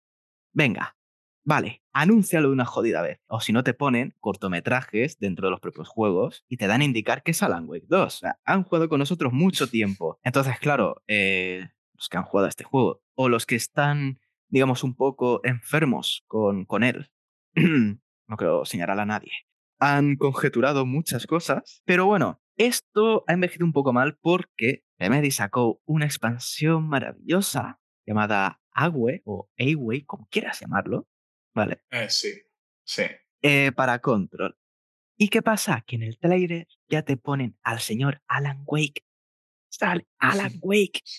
Sale eso- Alan Wake en el juego. Yo, claro, no juego la expansión porque sinceramente lo he ido postergando, pero claro, si has jugado a Control, ya sabes de qué va, de que es como mm, eh, un mundo es alienígena, diferentes fuentes de poder, incluso que te pueden volver malvado, mucha ciencia ficción por medio. Y claro, en la expansión, Álvaro, tú que la has jugado, Mm. ¿Qué pasa con todas las teorías de Alan Wake? De que si está enfermo, de que si mató a Alice, de que todo es producto de su imaginación, de que Thomas Zane es su alter ego, igual que eh, All Gods of Asgard es de Poets of the Fall. ¿Qué pasa con todo esto? ¿Con que Alan Wake no sale del psiquiátrico? ¿Qué pasa con todas estas teorías? Me, me- me acabas de, me acabas de pillar aquí, cabroncete, porque hace mucho que no lo juego, entonces no, no te sabría entrar en detalles, pero bueno, lo que viene a decir es que Alan Wake no está loco. Es decir, que son cosas que están ocurriendo, eh, que han ocurrido en más puntos del universo, de, a menos del universo que conocemos, y que todo tiene un motivo, eh, una fuerza externa a nosotros o a los personajes que realmente les hace bien cometer ciertos actos o que suceda la historia como ellos quieren que quieran. Entonces, pues bueno, Control lo que hace es meter a Alan Wake en su universo.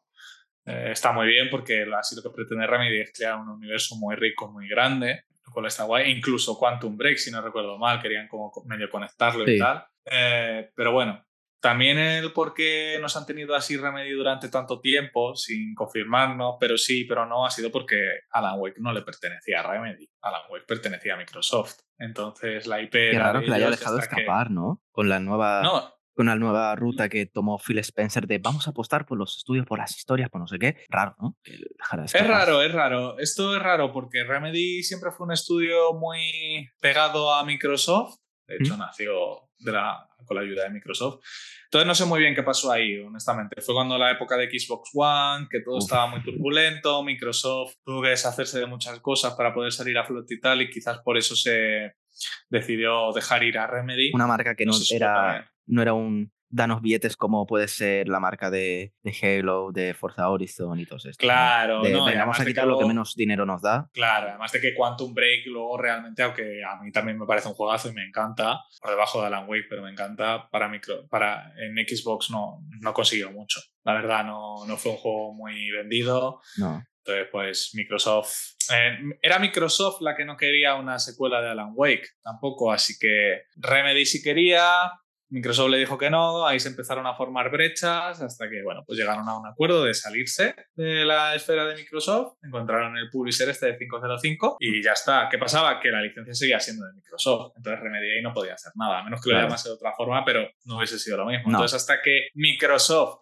liberó esta IP, que fue hace dos años, si no Sí. recuerdo mal, pues Remedy no podía realmente decirlo y cuando ha podido decirlo rápidamente te ha dicho que estaba Y nos han haciendo Alan Wake 2. Y bombardeado. encima- o sea, te han bombardeado con todas estas cosas de easter eggs, de control, de tal, de te lo uno aquí, te lanzo un vídeo, te sacamos o sea, el remaster para darte eh, ganas darte de jugar para a que las secuelas. tanto, Claro. para que lo conozca más gente, porque Claro, eso también. Play 4, eh, PlayStation y todo eso, entonces pues lo tiene que conocer más gente, entonces Claro. pues bueno.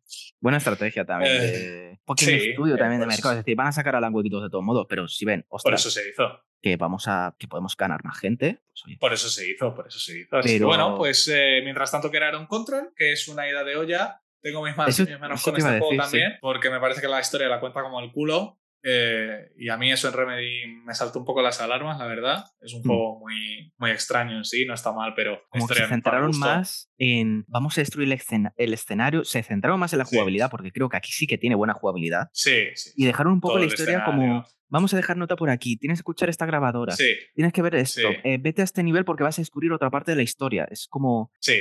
Bajaron un poco a la exploración, que no es malo, pero No es malo, Puedes pero seguir no un hilo. Remedy. claro, puedes seguir un hilo y luego ya complementar este, este mundo, ¿no? Yo Es- lo que te digo, mm, no es Remedy, o sea, la historia no está contada como un juego de Remedy, entonces a mí Hmm. me disgustó un poco.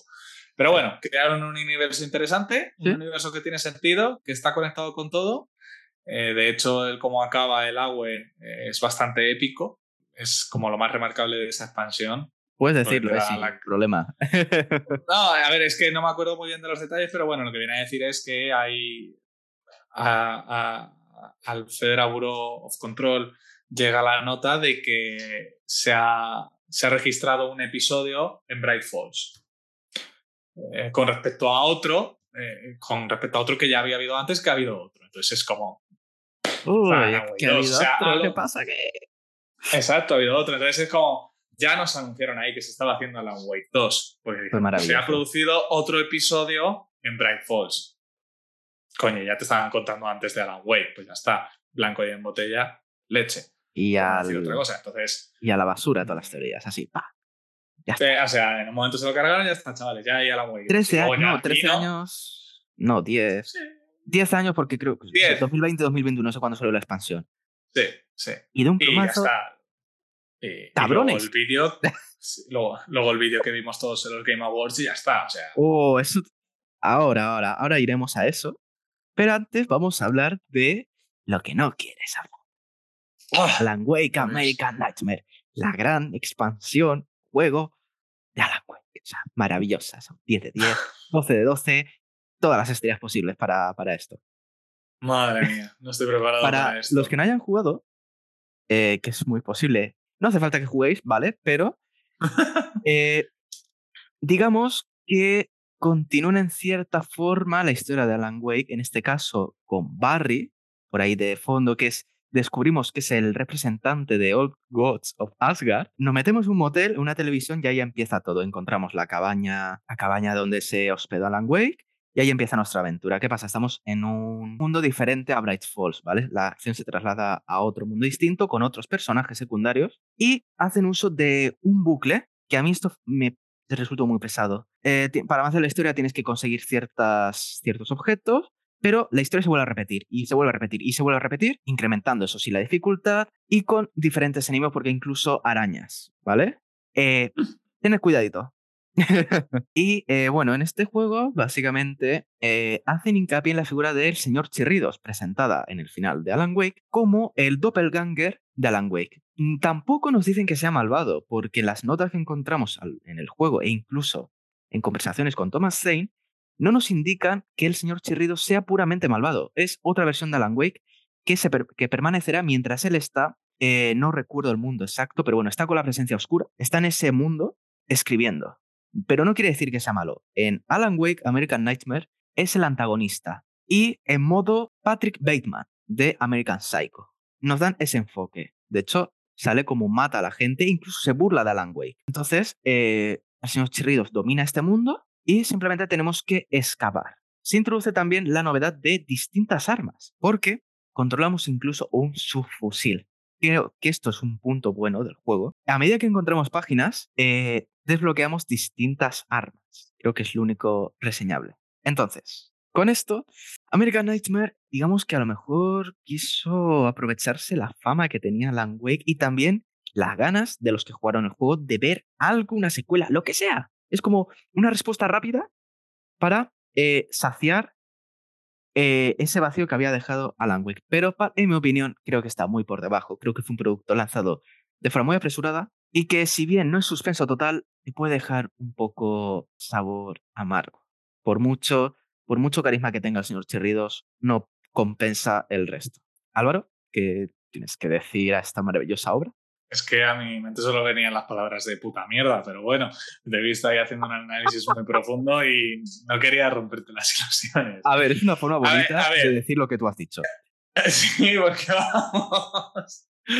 A ver, eh, no sé muy bien de dónde salió American Nightmare, sinceramente. Esto me da que fue una exigencia de alguien y que en Remedy no estaba muy convencido o tal, o mm. simplemente fue una prueba de concepto, que a veces, a veces también pasa, es como, vamos a utilizar esta IP, vamos a darle una vuelta de turca a ver por dónde a lo mejor los jugadores quieren un futuro más cercano. Muchas veces hacen estas pruebas de concepto. pero ese final es muy cerrado. Es decir, cerrado en cierta parte porque te vuelven a encontrar con Alice. Eh, sí. Lo siento, ya lo jugado, ¿eh? pero han pasado 10, 12 años, no se puede considerar spoiler. ha pasado mucho tiempo. Ya se, ya se advirtió al principio. Entonces, claro, derrotas yo, yo no a acabas de hacer spoiler. Pues te jodes, que ha pasado mucho tiempo. Haber aprovechado mejor esa obra maestra, hombre. No, no la voy a rejugar. La tengo, No, ¿eh? no, lo vas a hacer, voy a lo re- vas a hacer, lo vas a hacer. lo vas a hacer. No. Me- si por algo no han hecho remaster del American Nightmare, por algo es. Por Ajá. favor, hacedlo. Te acabo de hacedlo, destruir, hacedlo. acabo de, de- de destruir cualquier cosa que me puedas decir beneficiosa de ese juego. Si no hay remaster y no está incluido en el remaster, es por algo. Y Remedy lo sabe. Por si no se nota, a Álvaro no le gusta nada ese juego. No, es que no debería existir. No, a ver. Es que la verdad es que poco puedo decir. Es que. Es que. Es que volver al mismo sitio. Lo de las armas sí, dices que mejora un poco la mecánica, pero es que sinceramente yo cuando me meto en Alan Wake no espero desbloquear un Kalashnikov en Ya, ningún eso- momento. Esto es cierto, Pero bueno, al menos tienes el incentivo de coger páginas para desbloquear armas. Apuestan un poco más por cierta espectacularidad de explosiones, música cañera, tienes que huir, te persigue la presencia, no sé qué, o sea, es que es como un producto mamarracho. Sí, no sé, creo que, que fue una obligación, sinceramente. Fue una obligación impuesta por alguien, por temas contractuales, Remedy hizo lo que pudo, porque, bueno, hay dos DLCs muy buenos del Alan Wake original que no comentamos nada de ellos. Eso es muy cierto. Sí, pues ya que lo has no comentamos sacado, nada de ellos y son DLCs muy buenos y, y que a mí me impresionaron gratamente, porque de hecho me los he vuelto a jugar con el The remaster. Writer y The. Signal, ¿no? ¿Puede ser? Exactamente, The Writer y The Signal creo que eran. Hmm. Y me parece que son DLCs muy buenos porque potencian la historia, te, te limpian agujeros de guion que parecía que había en el primero, pero es que simplemente no te lo querían contar. Entonces esos DLCs están muy bien. Creo que es que pues, probablemente le dijeron, queremos tres DLCs. Y dijo Remedy, es que no te puedo contar nada más en un tercer DLC que no sea abertura a un nuevo juego, sin saber si va a haber Claro. un nuevo juego. Y dijo, pues a tomar por culo. Hago aquí una ida de olla, vamos a pasárnoslo bien de que, oye, pues vamos, chavales, vamos a programar aquí un shooter así, eh, tercera persona ahí, que se os vaya la olla un poquito y, eh, eh, pum, y fuera, ya está. Yo creo que fue un poquito eso, porque es Incluso que poner no, a Alan. Wake como, como ligón, si te fijas. eh, Sí, a- como el camionero Ligón, que se la Sí, va sí, tirando las sí, pero- toda pero a ver, a ver, ¿Pero ¿Qué coño ver. es esto? A ver, el actor Ilka, no me acuerdo el apellido, también te digo, a ver cómo, qué, qué- qué haces con, con ese hombre. Se te presenta como el señor Chirridos, vamos a ver, eh, oh, cuidado, cuidado. Luego ves a Alan Wake que está destrozadísimo, perdido, que está, está pinzado, te lo ves en camisa de cuadril y, y, ¿y esto qué es? Pues no hay comparación, también te digo. No, no, pero... No hay comparación. que- No sé, es que no me puedo guardar nada reseñable de ese juego. el bailecito, por favor, del señor Chirridos. Es que, mira, es que hace tanto tiempo que mi memoria, gracias a Dios, ha borrado prácticamente cualquier atisbo de ese juego. O sea, gracias. Pienso pasarte la tener mo- escena por WhatsApp. Pienso pasarte. Tener no buena, tener poca memoria en estas cosas me resulta maravilloso porque no me acuerdo. es como, para mí no ha existido, ya está.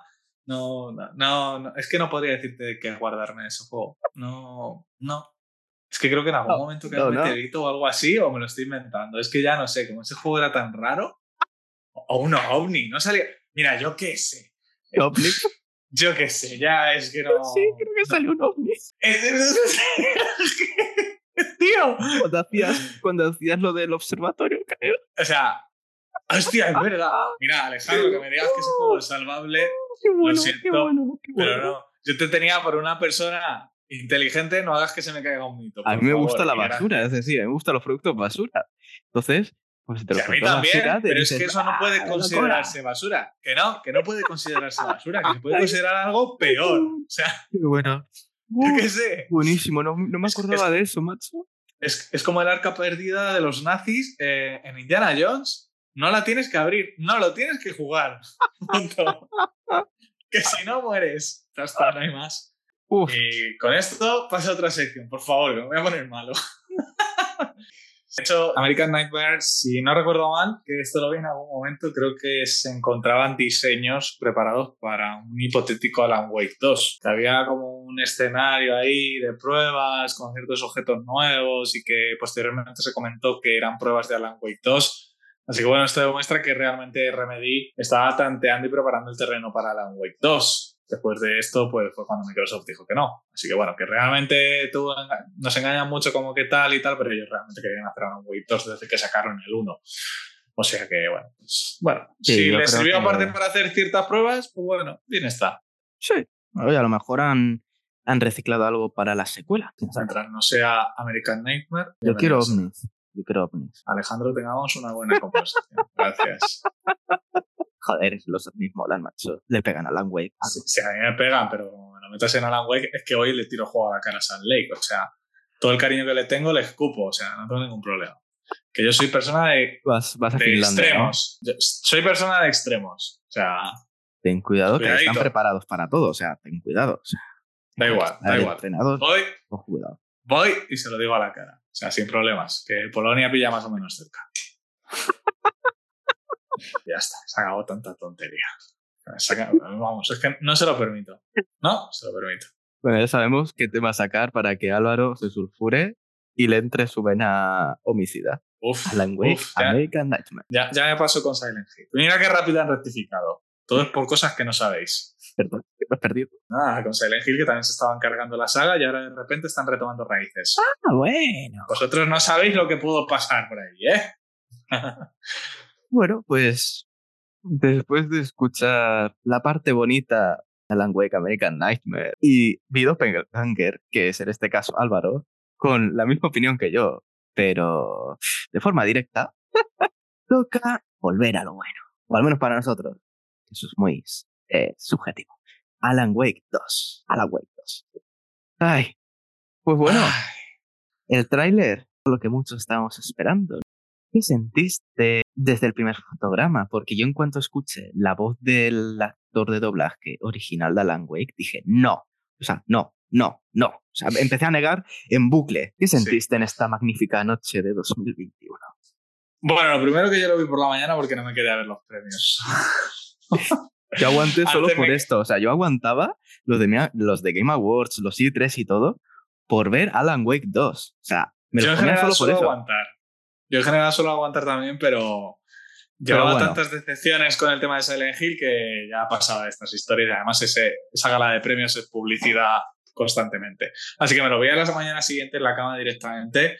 Pues no sé, la verdad es que recuerdo que se me dibujó una sonrisa en la cara, nada más empecé a oír la voz del actor, porque era, era la confirmación de que lo llevábamos tanto tiempo esperando, estaba aquí. Entonces, fue brutal. Eh, yo digo que es de esos trailers que no vale para nada, porque realmente no te cuentan nada. No. Es, eh, son trailers son Kojimadas, ¿vale? Esos trailers son Kojimadas. Concepto. Trailers, sí, yo, yo los llamo trailers Kojima. Son trailers que no dices nada, pero dices, hostia, qué guapo, ¿no? Entonces, pues bueno, ese es mi concepto del trailer de, Alan Wake 2. Pero bueno, lo que venía a significar era lo importante, que volvía Alan Wake, que incluso era hasta el mismo actor, que la historia estaba creándose, que el juego ya estaba en un estado avanzado de producción, es decir, no estaba en preproducción ni nada por el estilo, es decir, era una realidad. Y pues felicidad, la verdad. Ya... Y te volvían a Bright Falls con el puerto, o sea, porque ya la confirmación de que Alan Wake 2 era el puerto, es que dices, este es el puerto de Bright Falls. Es el puerto, es el puerto, sí, juega muy bien con esas imágenes, sí, sí, total. Y esa ciudad rara, ojo, cuidado. Sí, esa iluminación. Puede ser Nueva York es en Nueva York. Ah, no sabemos, no sabemos. Pero bueno, especularemos. Sí. Entonces, pues bueno, eso es alegría absoluta, porque era como, ya está aquí, ya se viene, ya otra vez un proyecto aparte de control de Remedy, que por la que espero ilusionado, la verdad. Ojalá poder trabajar en algún momento en alguna Wake, pero lo veo complicado. Yo es que, vamos, no sé si de mis primeros, los primeros mensajes que revisaste serían los míos, porque recuerdo. Sí, porque me lo dijiste tú por la mañana. Es que creo que dije, ¡ah! ¡ah! ¡ah! O sea, me volví loquísimo. O sea, empecé a escribir a, a Nat Horror Games y a un amigo mío, Zurisade, y le dije, sí, por fin, güey, güey. No, o sea, no sabía ni escribir, o sea, me dio una locura tremenda, porque claro, a ver, sí, es, es solo un videojuego, pero es que no lo he comentado, pero coincido con Rubén, que este juego nos inspiró ambos en nuestros, proyectos, nos inspiró a inscribir. Eh, en caso concreto mío, estaba una etapa convulsa de la adolescencia, una basura, pero bueno. Eh, también, digamos que me, me, abstrajo y claro, quieras que no, le guardas mucho cariño, es solo un videojuego, Sí. pero guardas mucho cariño. Este, al final me he tatuado a Alan Wake 2, bueno, Alan Wake, con la frase de Alan Wake 2. ¿Dónde? Ya te lo enseñaré por WhatsApp mejor, pero lo tengo ahí, en el, en el antebrazo. Entonces, quieras que no, le guardas un especial cariño, pero, o sea, que puede ser la mayor basura, que lo vas a jugar y lo vas a, a gozar porque lo estabas esperando, te trae muy buenos recuerdos, te ha ayudado en ciertas etapas, te ha ayudado a descubrir qué te puede gustar. En este caso, a Rubén y a mí nos ayudó a la escritura. Álvaro, no sé si a ti te inspiró a crear ese, imagina ese tipo de mundos, cierta parte, No, a mí realmente lo que me hizo. o adaptar la narrativa a algo, no sé. No, me, me hizo darme cuenta de que quería dedicarme al mundo del videojuego. O sea, Pues mira, otra- todo.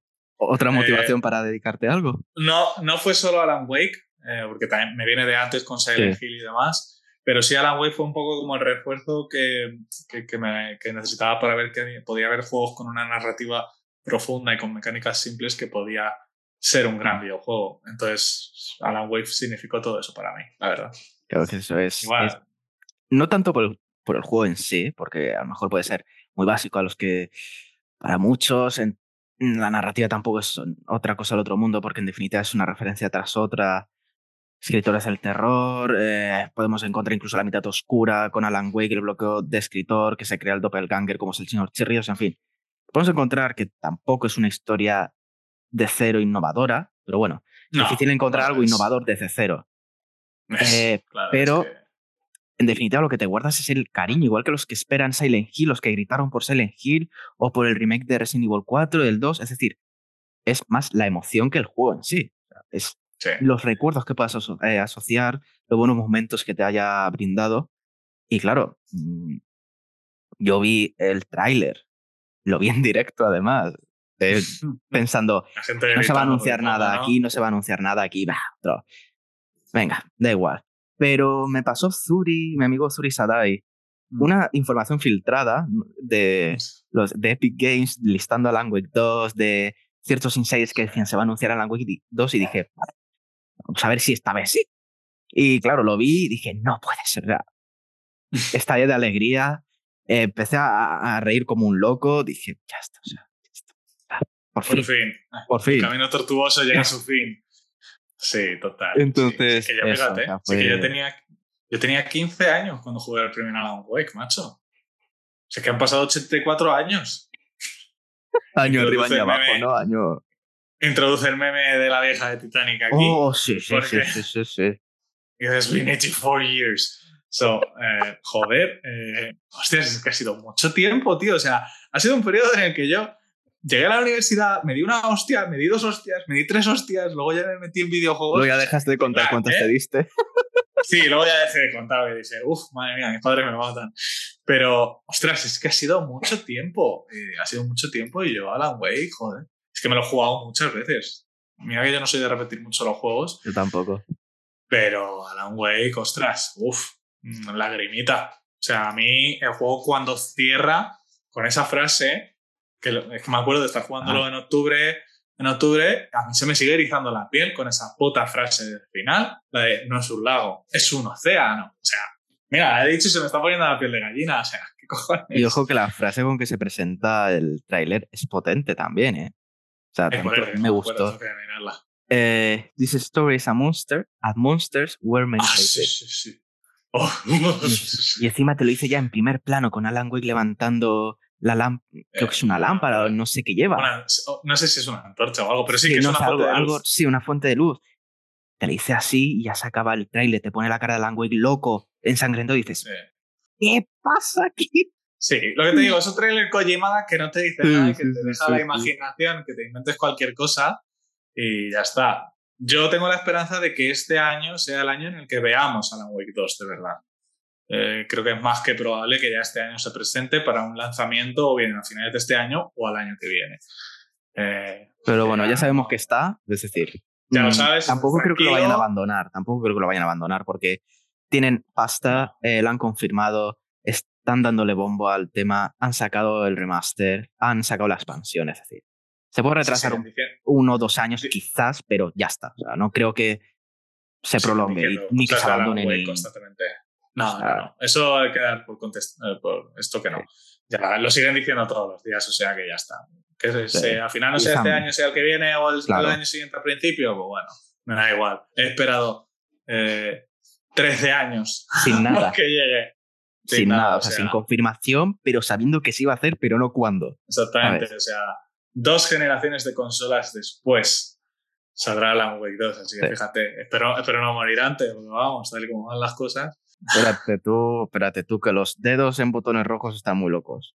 Uf, ya ves tú, ya ves tú. Pero bueno, al menos que podamos jugar a Alan Wake 2. Ya luego, ah, A mí que no me toquen los ah. huevos. A mí dejar que salga Alan Wake 2 y luego ya lo que queráis. Pero hasta ese entonces, no. Nada. Tú ten cuidado cuando viajes a Polonia, ¿eh? Ten cuidado, o sea. Cuidado que, que tiene más probabilidades que yo de palmarla sin jugar a Alan Wake. si en Polonia me muero, tú tranquilo que tú te morirás 10 minutos después como tal. o sea, eso lo tengo muy claro. Esto es como cuando mi madre dice, vas a poner a tal y si pasa algo allí, digo, mamá, si pasa algo allí, te va a pasar a ti aquí. Qué bueno. Después no, no, te rayes. O sea, que ni te preocupes, que si muero yo vas a morir tú. pues hasta que muramos, eh, creo que es momento de abrir las especulaciones de Wake 2, que de momento no las, no las han roto como con la expansión de Control. Eh, antes de, de, empezar a decir barbaridades por la boca, voy a comentar a Rubén, que parece que ha pasado desapercibido, pero es que eh, es la opinión que compartimos todos. Básicamente el texto que ha escrito Rubén es que ojalá lo amplíe y lo publique porque es que da gusto, da gusto leerlo. Y es, obviamente, está escrito de una forma muy bien y merece ser leído con lentitud y ojalá lo amplíe y se anime a publicarlo. Así que Rubén, por favor, ya sabes. Eh, Rubén ha ido nos comenta, en referencia a qué esperamos que espera de la secuela. Dice así, sinceramente que siga huyendo de los convencionalismos más actuales, esos que empujan a todo producto a contar con kilométricos mapas, puntos de interés, coleccionables y horas y horas de paseos en busca del objeto de turno. Alan Wake es pura literatura, ritmo y oscuridad. Busco en una secuela que me sorprenda con una atmósfera centrada, lineal y con la justa libertad para sentir que llevo el control. Una sensación falsa, pues seguiremos estando a merced de la oscuridad y de los hilos narrativos a los que solo les falta una voz en off que marque nuestros pasos, que no es otro que el narrador que llevamos dentro es que Álvaro, no me digas que con este, que, que este hombre no mm, tiene que publicar el artículo hablando de Alan Wake por separado. que... Lo, que no, lo que no sé es por qué no lo ha hecho ya, o sea. por favor, Rubén, hazlo, porque es que además menciona lo que hemos coincidido de mapas kilométricos, todo eso, y lo embellece. Total, mm, total. esa, es la, esa es la opinión de Rubén de lo que espera en Alan, en Alan Wake 2. Señor Álvaro, tus especulaciones, ¿qué esperas ya a nivel jugable, visual, llámalo como quieras, expláyate, ¿vale? O sea, bueno, pues eh, es que la verdad es que suscribo cada palabra que ha dicho Rubén, porque es lo que es, es lo que espero de un Alan Wake 2. Eh, potenciar todo lo que hizo bien el primero, llevarlo a otro nivel, mejorar todo lo que el primero hizo mal, que como ya hemos dicho hizo bastantes cosas mal, pero que no, no empañaban eh, todo, todo su producto, pero sigue tal. Pero actualizarlo un poco, Exactamente, exactamente. luego el tema de serie o no, yo aquí tengo mis dudas eh, de que, bueno, pues sí, estuvo bien en el primero, pero no creo que sea la dirección que haya que tomar ahora. Que a lo mejor sí, y lo hacen de puta madre, y me trago mis palabras y no tengo ningún problema en reconocer estas cosas, pero se está tendiendo todo un poquito más a hacerlo más, no cinematográfico, porque el cine tiene su propio lenguaje, pero sí a no hacer cortes entre cinemática y juego, todo pertenece a lo mismo, tú eres parte incluso de la cinemática en muchas ocasiones mm. y tal, de hecho de Space Remake aquí esto lo hace de puta madre en muchas ocasiones, así que espero eso. Eh, más cinematográfico que serie de televisión, honestamente. Eh, tecnológicamente espero un Control 2.0, porque Control me parece que visualmente ya me lo parecía en Quantum Break, porque aquí Remedy potenció su motor gráfico en Northlight Engine a cotas insospechadas. Eh, ya en Quantum Break hacía cosas auténticamente brutales y con Control lo han llevado a otro exponente. Hmm. Entonces, eh, es que me espero un Control mínimo y un Control 2.0 máximo, porque ya que me hagas un Alan Wake con los recursos técnicos de control ya me parece una idea de olla. Recordemos que en control todo es destruible, todo tiene físicas, todo está iluminado. Me parece que es uno de los juegos que mejor ha sabido aprovechar la tecnología del ray tracing, de incluso llegar a usarla jugablemente, de tener un beneficio usado jugablemente. E incluso a lo mejor ahora Remedy dice que, oye, como todas las cosas de nueva generación permiten ray tracing, a lo mejor lo introducen como una mecánica básica de jugabilidad, o a lo mejor no porque sale en PC, entonces pues bueno, habrá que ver un poquito, pero sé que lo van a meter de una forma u otra porque ya lo tienen en su juego y hace que el juego se vea muy bien, entonces sé que visualmente va a ser muy idea de olla, con las caras arregladas, por fin. Remedy, no hagas el doblaje de Control, te Eso, eso, gracias, porque lo iba a decir, o sea, lo siento por los ah. actores de Control, pero algo falló en la dirección, o sea, Creo que no es tanto de los actores, obviamente, sino de la dirección. Vete a saber qué pasó, pero Alan Wake tiene un, doblaje magnífico. Control, aunque tenga buenos nombres, no le hace. El doblaje, el doblaje está hecho. Algo pasó, pero. Sí. Entonces, lo primero que lo doblen, porque tal y como están cambiando las situaciones, difícil. No voy a dejar de jugarlo porque no lo doblen, pero joder, un doblaje como el primero, por favor. Jugablemente, pues lo que te digo, espero que no empiecen a introducir cosas de mejorar armas, eh, puntos y tal, porque no, es que os estáis metiendo en un, un, género de juego que no sois. Y mira, todo el mundo que diga, es que no es un mundo abierto. Mira, chico, para eso tienes 120 juegos en la calle, para jugar a juegos de mundos abiertos. Deja de tocar los huevos con que todo juego tenga que ser un mundo abierto. ¡Hostias! ¡Qué collazo! Joder, perdón, es que esto es algo que me es que este juego no es un mundo abierto. A ver, claro. a ver yo solo digo que pongan American Nightmare en Alan Wake 2. ¿Qué os te voy a dar? Menos mal que aquí se pueden decir estas cosas, porque si no. Madre mía. Uf. No he reventado. Ahí, ahí, ahí, ahí, dale, ahí. Esa visceralidad. Y bueno, sí que me gustaría que a lo mejor abrieran un poquito el juego, no mundo abierto, insisto, pero mm. no que me pongas un camino y se vea que es ese camino y ya está. Oye, que a lo mejor si te desvías por aquí te encuentras una casa con cierto tal, con una pequeña historia y tal. Eso vale. Pero un mundo abierto, no, por favor. O sea, me niego. Eh, espero que no intenten hacer lo que hicieron en el prototipo, como ya he comentado antes. Oye, a lo mejor lo hacen y lo hacen de puta madre, que esto al final luego va muy en ellos y en el desarrollo, a lo mejor hacen un mundo abierto que te cagas. Yo preferiría que no. Quizás seguir la línea de control. No lo sé. Es que a lo mejor te meten en el multiverso. Vete tú a saber. es que Remedy es capaz de cualquier cosa con la historia. O sea, yo vi la foto del guion completo escrito que subió San Lake al Twitter. Dios. Sí, sí, sí. Que es que era casi igual de alta que él y a mí eso, un, eh, un guion de un juego típico no es. O sea, eso es muy grande. O sea, muy grande. O sea, es muy tocho. Entonces, no descartemos que haya una idea de olla importante de que cuenten más de una historia o lo que sea, porque no es un guion habitual ese guion. No, o sea, es que, no, es que lo comparas Cyberpunk y el montonazo que, que había, ojo, cuidado. O sea, quiero decir, no, no es, obviamente no va a llegar al nivel de Cyberpunk o de The Witcher 3, pero sabes que, que ese tipo de guiones no es para un juego lineal, no es, puede ser el guion de Alan Wake. O sea, no van a hacer un Alan Wake, es que ni de coña ni de coña. Eso o se ha marcado el pisto Sam Blake, que no lo creo. ¿Qué tal? ¿Qué tal? Bueno, también es posible, ¿eh? que este hombre le gusta mucho ser un sí, pero... pero bueno. Sí, lo ha sido con otros juegos. Lo ha sido con otros juegos, sí. Pero no creo, porque eso también le da marketing al, al, juego. Es decir, si luego haces esto, te lo van a recordar. Es que te van a recordar. Te van a decir, tanto montón para esto, pues para qué, qué has escrito. la, la historia creo que nos, nos van a dar una hostia que no vamos a saber por dónde va a venir. Pero no me refiero a malas, sino que va a ser tan brutal porque creo que van a potenciar eh, su narrativa más allá de lo que ya hemos visto en Remedy, porque pueden, porque tienen los recursos para hacerlo, tienen el equipo para hacerlo ahora, todo lo que no tuvieron antes ahora lo tienen. Claro, es, es, la diferencia ahora. Y creo que la hostia va a ser bruta. No sé en qué forma, pero lo van a hacer. O sea, no me queda ninguna duda de esto, porque si no, si no Remedy no hubiese hecho Alan Wake si ellos saben que van a hacer un Alan Wake 1.5, de que va a ser lo mismo con una historia diferente, no lo hubiesen hecho. Y yo creo que se la pega igualmente. O sea, por mucho cariño, yo llego a jugar un Alan Wake 1.5. lo habría disfrutado, pero digo, es que esto ya lo he jugado. Es decir, gráficos más bonitos, no. Y luego es el tema, eh, lo que han hecho con Control, con Jace Foden.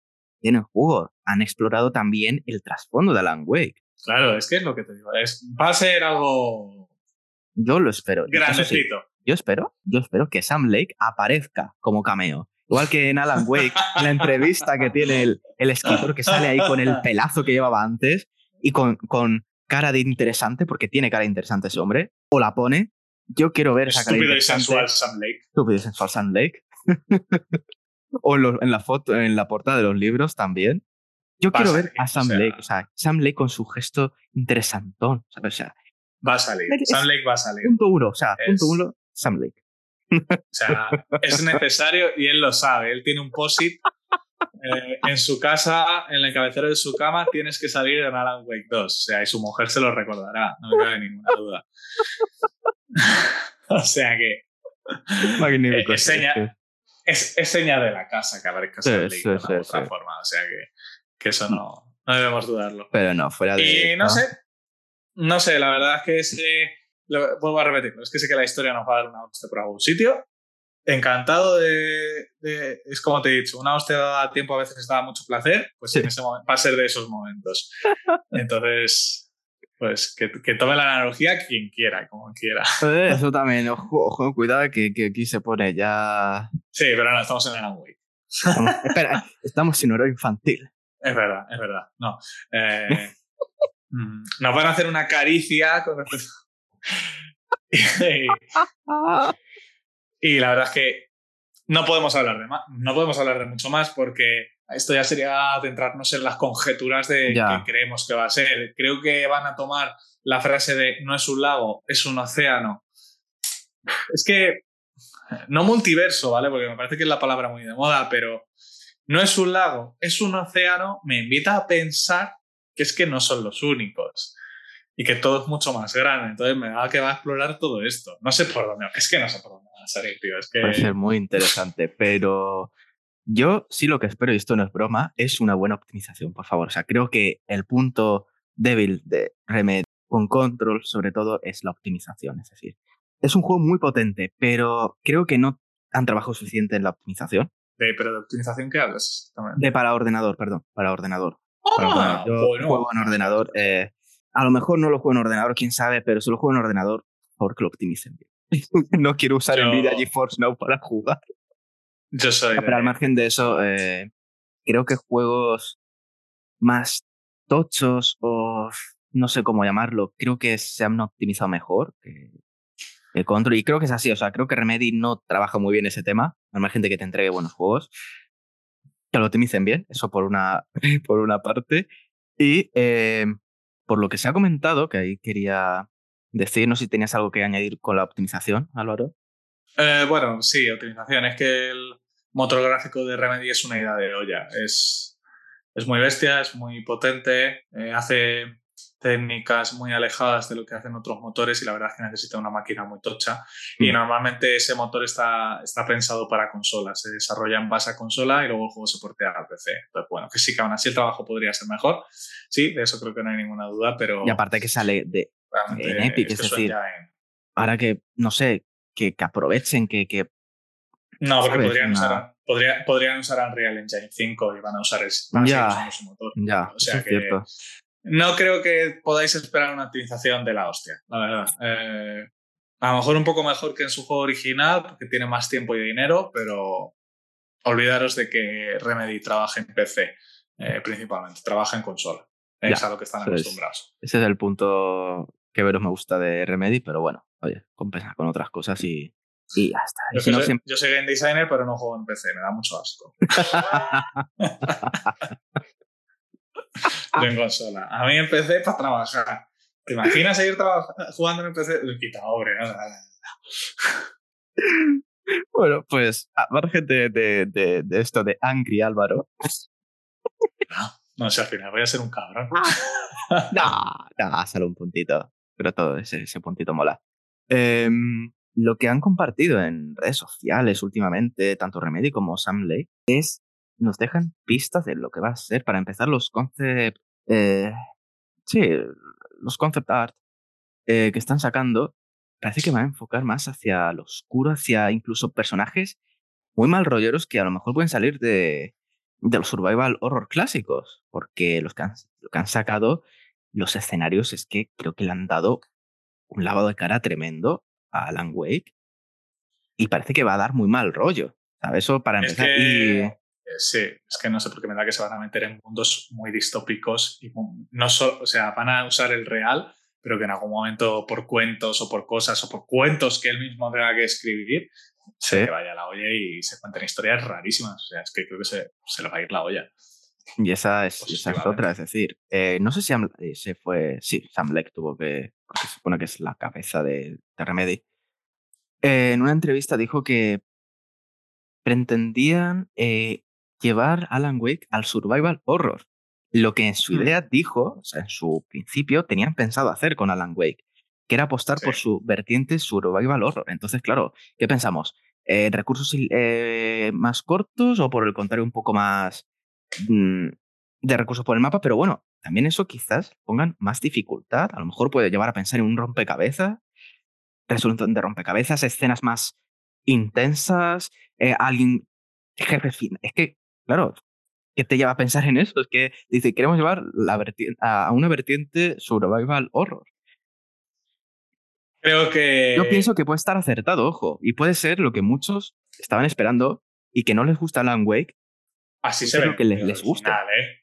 Es que así se vende el original, como bastante survival horror. Y bueno, a ver, dentro del género survival horror hay muchas variantes. Entonces es difícil saber diciendo, vamos a hmm. hacerlo más survival horror que lo que quieren decir. Pues creo que es una de las cosas básicas a las que se una de las cosas básicas a las que se refiere es que quieren hacer gestión de recursos, hmm. porque Alan Wake tiene el problema de que no hay gestión de recursos. O sea, mm, tú encuentras pilas y encuentras 27 pilas. Eh, de repente encuentras un cajón con balas y puedes darle a la B todo el rato y coge balas, coge balas, coge balas y nunca se te acaban. nunca, nunca sientes el estrés de tener que gestionar eh, tu inventario, aunque sea básico, y encuentras 17 bengalas y 20 granadas de iluminación. Entonces, al final, a la web no tiene esa dificultad. no estás gestionando nada. Ese componente survival se pierde. Creo que es a lo que se refieren, que van a que todo va a ser un poco más complejo, vas a tener que pensar en tus recursos y tal puzzles y cosas por el estilo? No lo sé, yo estaría encantado, pero de ahí a que lo incluyan o no, pues no lo sé, es que... Es un concepto demasiado amplio el... Claro, o sea, Resident Evil es un survival horror y sus puzzles son bastante básicos. Silent Hill es un survival horror y te puedes dar un tiro en la cabeza con algunos puzzles de Silent Hill. Porque aquí nadie se olvida del puto puzzle del piano. Oh, Dios santo. Que por cierto, hablando de piano, en Song of, Horror, magnífico juego, además de un estudio madrileño, si no me equivoco. Sí, sí.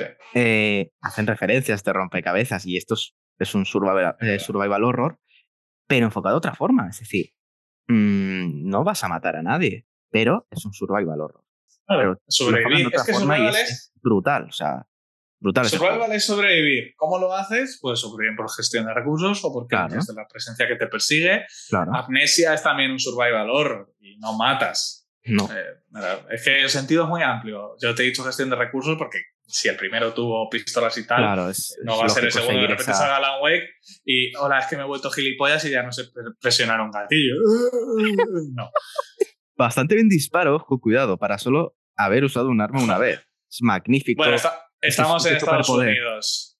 Estamos te lo regalan con los cereales. exactamente. Probablemente Alan Wake de pequeño disparó a su hermano en el pie. referencia monárquica quien la quiera tomar. no, pero que, por eso creo que tiene que tomar cosas del primero y mantenerlas, mejorarlas y ya está. Horror. Creo que Alan Wake pide a gritos más horror. Sí, sí, sí, sí, mm, No lo hace mal, pero ahora con todo lo que tienen, con la herramienta tan potente que tienen ahora, que es el motor gráfico este, creo que nos van a crear situaciones que nos pueden petar un poquito la cabeza, de que van a ser turbias. Yo creo que van a ser turbias. Van a intentar acercarse a Silent Hill, en mi opinión, mm. pero con la marca y sello Remedy. Entonces creo que vamos a ver cosas turbias. Pues es, lo que hemos comentado, que se actualicen pero sin perder su, su identidad. Es decir, si ahora de pronto nos entregan una historia vacía o muy corta, aunque nos metan historias secundarias, pero... De hecho, mira, se me acaba de venir a la mente un tipo de mundo que creo que le sentaría bien a Alan Wake 2, que es el de The Evil Within 2. Mm, mm, ¿Por qué? No es un tan extenso, no es tan grande, pero en las casas encuentras mucho por hacer, encuentras eventos aleatorios y claro, que estén los zombies o como quieras llamarlos por ahí pululando, también quieras que no, te da eh, sensación de ver cómo superas esos obstáculos. No sé, o sea, pienso que le puede venir bien. No sé. Eso sí que lo dejamos para otro podcast. Eh, a ver, Devil Within 2. Se abre, se abre, se abre la caja de American Nightmare para meterlo. No. Ah. Devil, Within 2 me gusta, Devil Within 2 me gusta, pero precisamente es un juego que intenta meter un mundo abierto en una historia que no lo necesita. Eh, entonces, la cagan. O sea, la cagan. Aparte del mundo abierto, la han cagado.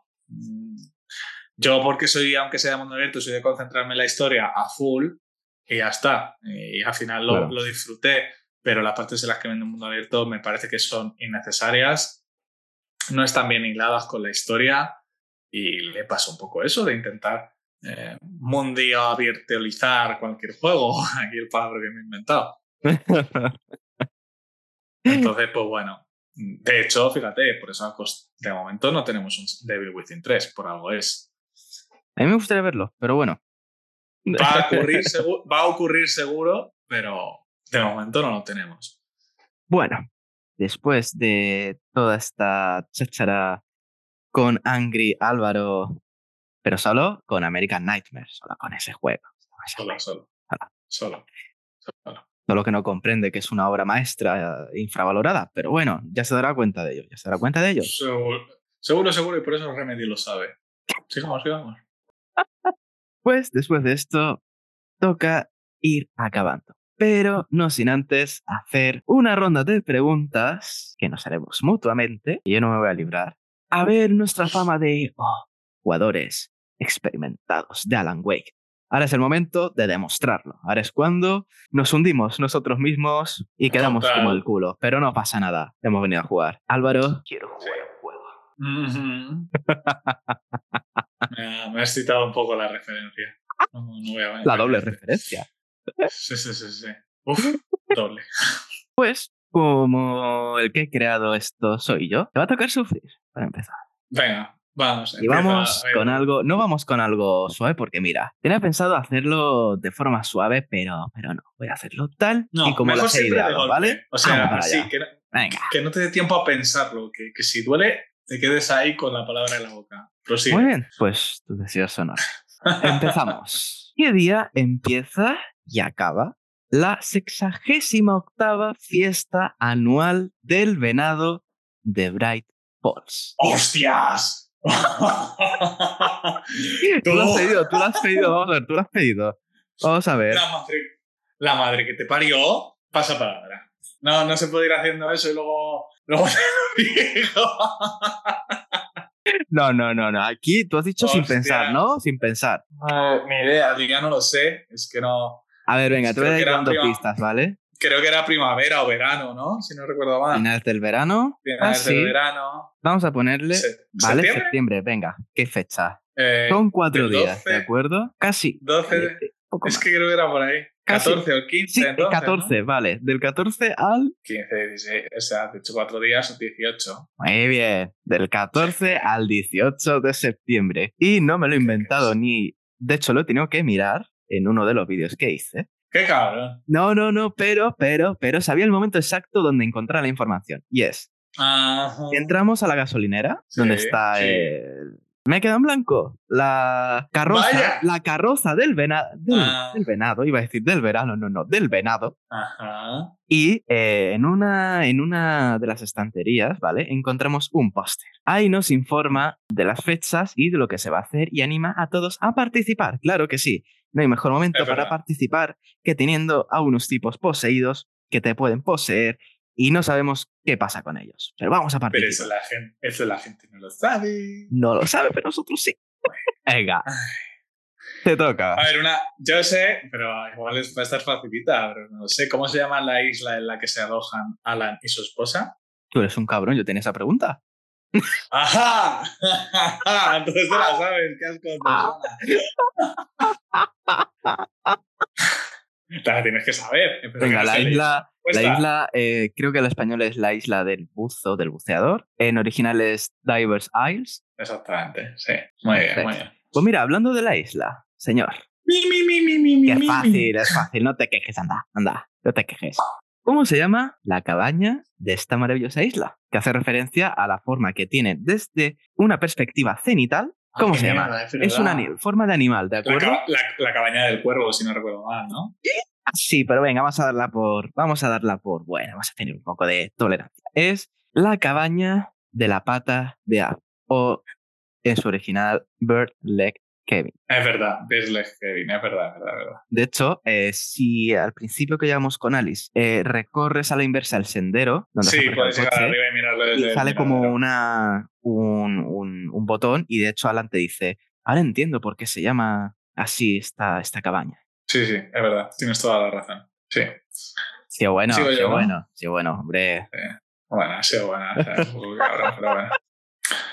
Ah, puedo ser muy cabrón también. Hmm, ¿Cuál es la habitación en la que se aloja Alan en el centro psiquiátrico? El número. Sí, Dos cifras. no lo sé. Eres un hijo de la gran puta. Tú sigue, tú sigue. Venga, venga. No estoy buscando Dos la yo, Que conste, ¿eh? Eh, está buscando alguna referencia a algo, porque seguramente hayan puesto alguna referencia. Y si no, pues mira, muy aleatorio. Creo que son Tú sigue, tres pensando, tú sigue buscando que yo lo estoy. Tú sigue pensando que yo lo estoy buscando. Hijo de puta, tío, qué asco de persona. Es que no me acuerdo. ¿Qué Ah, ah, ah, o, sea, o sea, no te acuerdas y me lo mandas a mí. pero- Hombre, por eso te he hecho la pregunta. Esto es como cuando los profes en el cole te preguntan. Pues muchas veces es porque ellos no lo saben. Eh, yo qué sé, me lo invento, la 616. Sí, No, bien. no, no. A ver, Bueno. estoy aquí con un, con un gameplay de estos. Que soy moderno yo ahora. Ojo, Si cuidado. no sale, Si no sale, me da la respuesta por buena. O sea, es- esto es así. La regla es así. bueno, pues te voy a joder bastante. Ya, lo No sé. hay me ningún imaginaba. número. Muy bien. No hay ningún número. Muy bien. Sale el nombre de, sale el nombre de Alan en la puerta. ¡Bien! ¡Vamos! ¡Qué forma más de trolear más buena! Has visto, sí que soy maravilloso. Ay, espérate, Ay, espérate, tú no te preocupes. Vamos a ver. Te, Yo me sé otra y ¿Qué has dicho? sé que has dicho que no eres de leer libros, pero pasa nada, tú habrás explorado el mapita, ¿vale? Bien, ¿cómo se llama el abeto al que hace referencia a Lovecraft? ¿De acuerdo? Y que además te describe. Y te voy a dar una pista. Dice así, ¿eh? Te voy a decir textual, no te me quedas. La leyenda local cuenta que llegaba hasta más allá de las estrellas y que cuando cayó contaron que la altura era de 60 metros. Esto lo descubres en un sendero del bosque Sí. de Black Falls, ¿de acuerdo? Me acuerdo porque además hay, hay una sección del tronco cortada. Exacto, y por ahí aparece un tipo muy grandote, Eh, Muy sí, bien. Me acuerdo perfectamente de esa parte, pero ni puta idea. ¿no? No. No, por desgracia no. A nombres soy nefasto, no me preguntes nombres. El primigenio. Tío, son preguntas muy difíciles. Esto Ah, pasa ah, por ahora. espérate, que el del psiquiátrico, que de pronto no es un número, sino Mi, es mi, el mi, propio mi, Alan. Wake y que no se sabía la respuesta, no es trampa. Vamos mi, a ver. Eh, repetición, como en el fútbol bar, por favor. Te has puesto a decir números como loco y tenía que buscarlos. Joder, Como, loco, solo puse tres números que se me pasan por la cabeza, digo, yo qué sé. Todos son pegas. Me toca. A ver, a a venga, venga, venga. Como, te, como la Y esta- te voy a callar. Esta me la sé. ¿Cuál es el número máximo de balas que puedes tener en la pistola? Simple. En la simple, vale, vale. acumuladas, En el, eh, acumuladas en el inventario. O sea, el número que no te deja coger más, ¿no? Exactamente. Bueno, espera. En el número en el, número en el que ya pone alcanzado el límite máximo de objetos. ¿O 14 o 20? Madre mía, la pistola. La pistola. pistola. Sí. ¿El número máximo? Sí. Claro, sin recargar ni nada. Eh, Da igual todas las balas. Venga, venga. Vale, 14 o 20, no. Entonces 14. tiene que ser más. Tiene que ser más. 30, Claro. 30, No. 32, No. 40. Un poco más. Un poco más. ¿Qué me estás contando? Sí. 42. Sí. Vámonos. 42 Hostia, balas. hostia puta, pues qué pocas balas usaba yo. Eh, no, es que como podías ir encontrando por cada sitio, da igual. Me cago en la leche. Me cago en la leche. ¿Qué haces preguntas que no te sabes tú la respuesta? ¡Ja! Toma esa. No te preocupes, no te preocupes. No, no, sí. te a andar preocupes. Vamos a ver. ¿No te gustan los nombres? No, no, no me preguntes cómo se llama el de la radio, que ni puta idea. Pat Main. Joder. Malo soy para los nombres, tío. Es que se me olvidan. Es que es increíble. Sea, voy a hacer una, una serie como de para eh, entrar en tónico otra vez, para recuperar y Bueno, focalizar. Venga, a Bueno, Profesión de Alice Wake. Eh, sí, es- Sí, sí, esa. Eh, a ver, en el, en el apartamento de Nueva York se están encargando de hacer las imágenes de las portadas de los libros de Alan Wake. Muy bien. En la profesión exactamente ahora mismo no recuerdo cómo se llama, pero... Tiene un sé objeto muy característico justo al ladito de cuando le está enseñando las pruebas. Buah, no, ni idea. Tiene una cuerda para tender unas fotos. Sea fotógrafa. Joder, es fotógrafa, coño, que además está en el barco con la fotografía. Exacto. ponte al lado de ese señor tan majo. A ver, Pat Main es un, es un bonachón, eh. Eh, No, no, es un buen tipo. Bonachón. Lo que pasa es que Alan Wake es un poco despreciable. O sea, es- no hemos hablado de Alan Wake es, es, lo repugnante que debe ser ese buen hombre. O sea, es, es yo, o sea, yo soy bueno, pero soy un cabrón, o sea, ya está, o sea, no pasa nada. Tenemos que existir, somos personas maravillosas. sí, que ponen, ponen preguntas que no saben las respuestas. Ah, Exactamente. a ver, a ver. libros exitosos. O sea, que ahora tengo que preguntar yo. ¿De qué color es el avión que aterriza en el lago de Bright Falls cuando Alan Wake y Alice están en el barco? Blanco. ¿Cómo no? Soy daltónico ahora. Me cago en la leche. Y encima es que hice foto de eso. Déjame que confirme porque ahora me has rayado teniéndolo tan seguro, pero, A pero ver, que yo a sepa, mí me suena que era una avioneta blanca de toda la vida, que a lo mejor con los bordes en los laterales en, en rojo. ¿Eh? Claro, ya me estás haciendo dudar. Ojo, ojo, esto vale por dos, ¿eh? O sea, La pregunta vale vaya, por dos. Justo. La, la, la, la, la, la, la, la. Es que estoy en toda la parte del... ¡Uh! ¡Qué pereza! Bueno, a ver, ya está, ya lo tengo. Ojo, ojo, A ver. ojo, ojo. Creo que es que los dos podríamos haberlo dicho. Es blanco, pero también es rojo. Vale, vale, cuenta, cuenta. Se Claro, vale, yo es se que- vale. Yo he dicho blanco Yo, con lados en yo rojo. pensaba rojo y tiene una línea rojo, el timón de fondo, parte de las alas blanco y rojo. Yo lo rojo. Muy bien, muy bien. Muy bien, te la probamos. Te la probamos. Pues con nombrecito vamos a ir, sí, ¿por qué no? Ay, no. Protagonista de la saga de novelas de misterio de Alan Wake. Empieza por la A y su apellido es una C. Elijo la caja. Porque hostias tú. Madre mía, yo no estoy preparado para este juego. Alex Casey. Ay, sí, es verdad. Joder, me lo dices y me acuerdo. No. Pero de verdad. mm, Sí. Cla- Claro, es como, joder, es verdad, Alex Casey. Ay, de verdad, qué pena de persona. Venga, te voy a poner otra, otra de intento, ¿de acuerdo? A ver, Buah, no, que me em, ¿por qué Odin Anderson no tiene un ojo? Tío, favor. hace mucho que me lo juego. A ver, tú piensa, All Ah. Gods of Asgard, ¿vale? Sí, sí, sí, sí. Vale, bien, pero ¿por qué? Mm. Hay que, de- hay que decir que esos hermanos están muy pinzados. Están muy pinzados. entonces no sé si fue de cuando empezaron a probar su alcohol propio, tuvo algún problema del ojo, o se lo sacó, no me acuerdo. Se lo sacó, porque quería, lo sacó, pero quería sentirse como el propio Odin. Ya está. pues, es que estaba Ya. puto loco. Odin y Thor Anderson, unos putos colgados. Pero más interesantes de lo que parece, porque conocieron a Thomas Zane eh, Mm, es y el verdad. licor sale del lago, cosa que da po- Sí. supuestamente poderes creativos. Sí.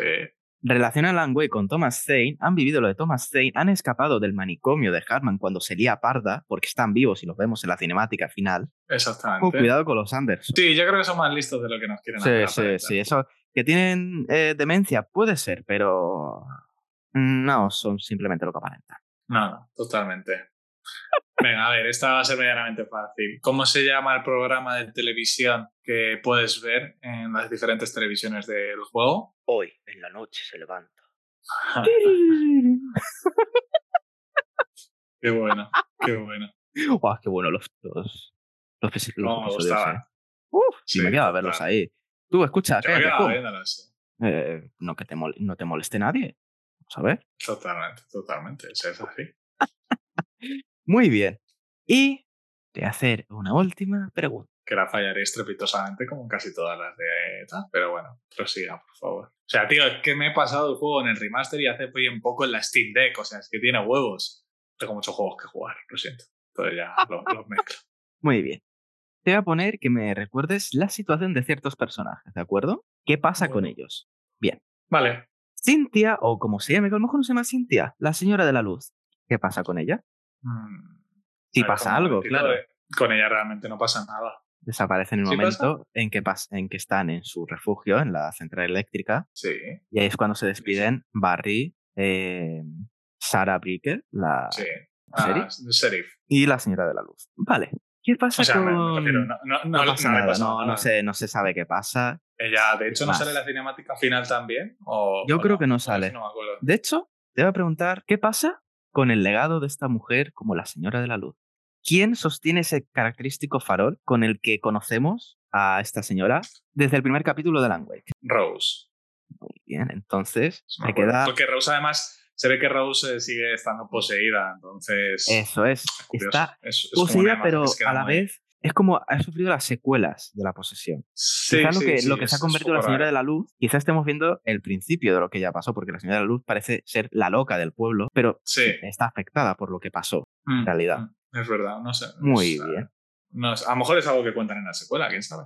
¿Quién sabe? El personaje más querido de todos, el agente Barry. del FBI. Ah, vale. Uf, hijo de la gran puta.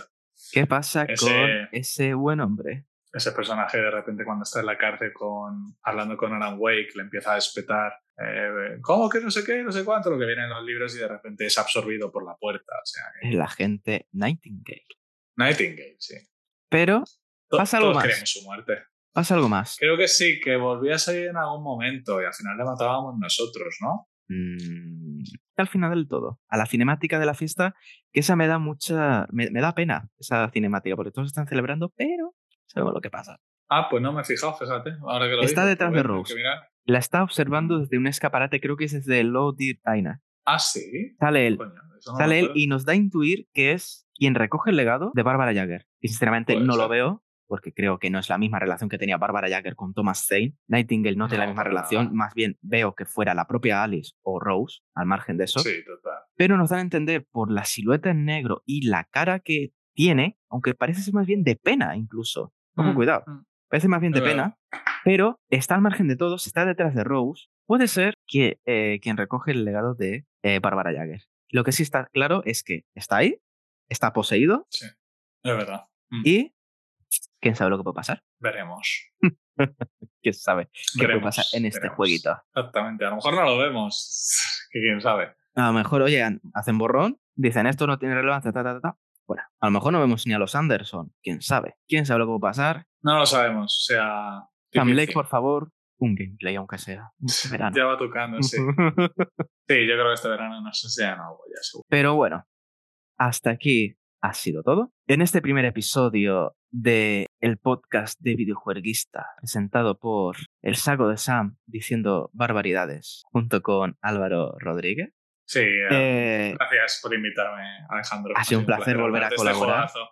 porque ya colaboramos una vez hace muchos, muchos años. Muchas veces, sí. Muchas Sí, veces. sí, que sí, sí, Desde ahí salió nuestra amistad, así que sí, genial. Sí, hasta que no reconoce que American Nightmare es un gran juego. Ahí ya Es una puta mierda. O sea, mm, voy a cerrar este podcast diciendo American Nightmare jamás tuvo que existir. Microsoft, bórrala de todas las stores. Por favor, gracias. Eh, Es un llamamiento, ¿vale? Esto recogeré firmas en algún portal porque no, no, o sea, el juego con los motivos que hay tan ridículos no te extrañe. Microsoft, creo que eres una empresa competente. Y, por supuesto, aunque no esté entre nosotros, pero lo tenemos presente, está captando. Rubén ha ido. Muchas gracias por enviar el texto. Eh, aunque no hayas podido estar aquí hablando, eh, tu texto sí que es merecedor de salir. Eh, un podcast no es la mejor forma porque tienes mucho que decir y de forma bien escrita y estructurada. Pero muchas gracias por haber enviado tu opinión como también seguidor e inspirado por Alan Wake. Eh, de hecho, por eso pensé también en ti, por mm, la afición que compartimos de escribir y lo que significó este juego para nosotros en ese sentido.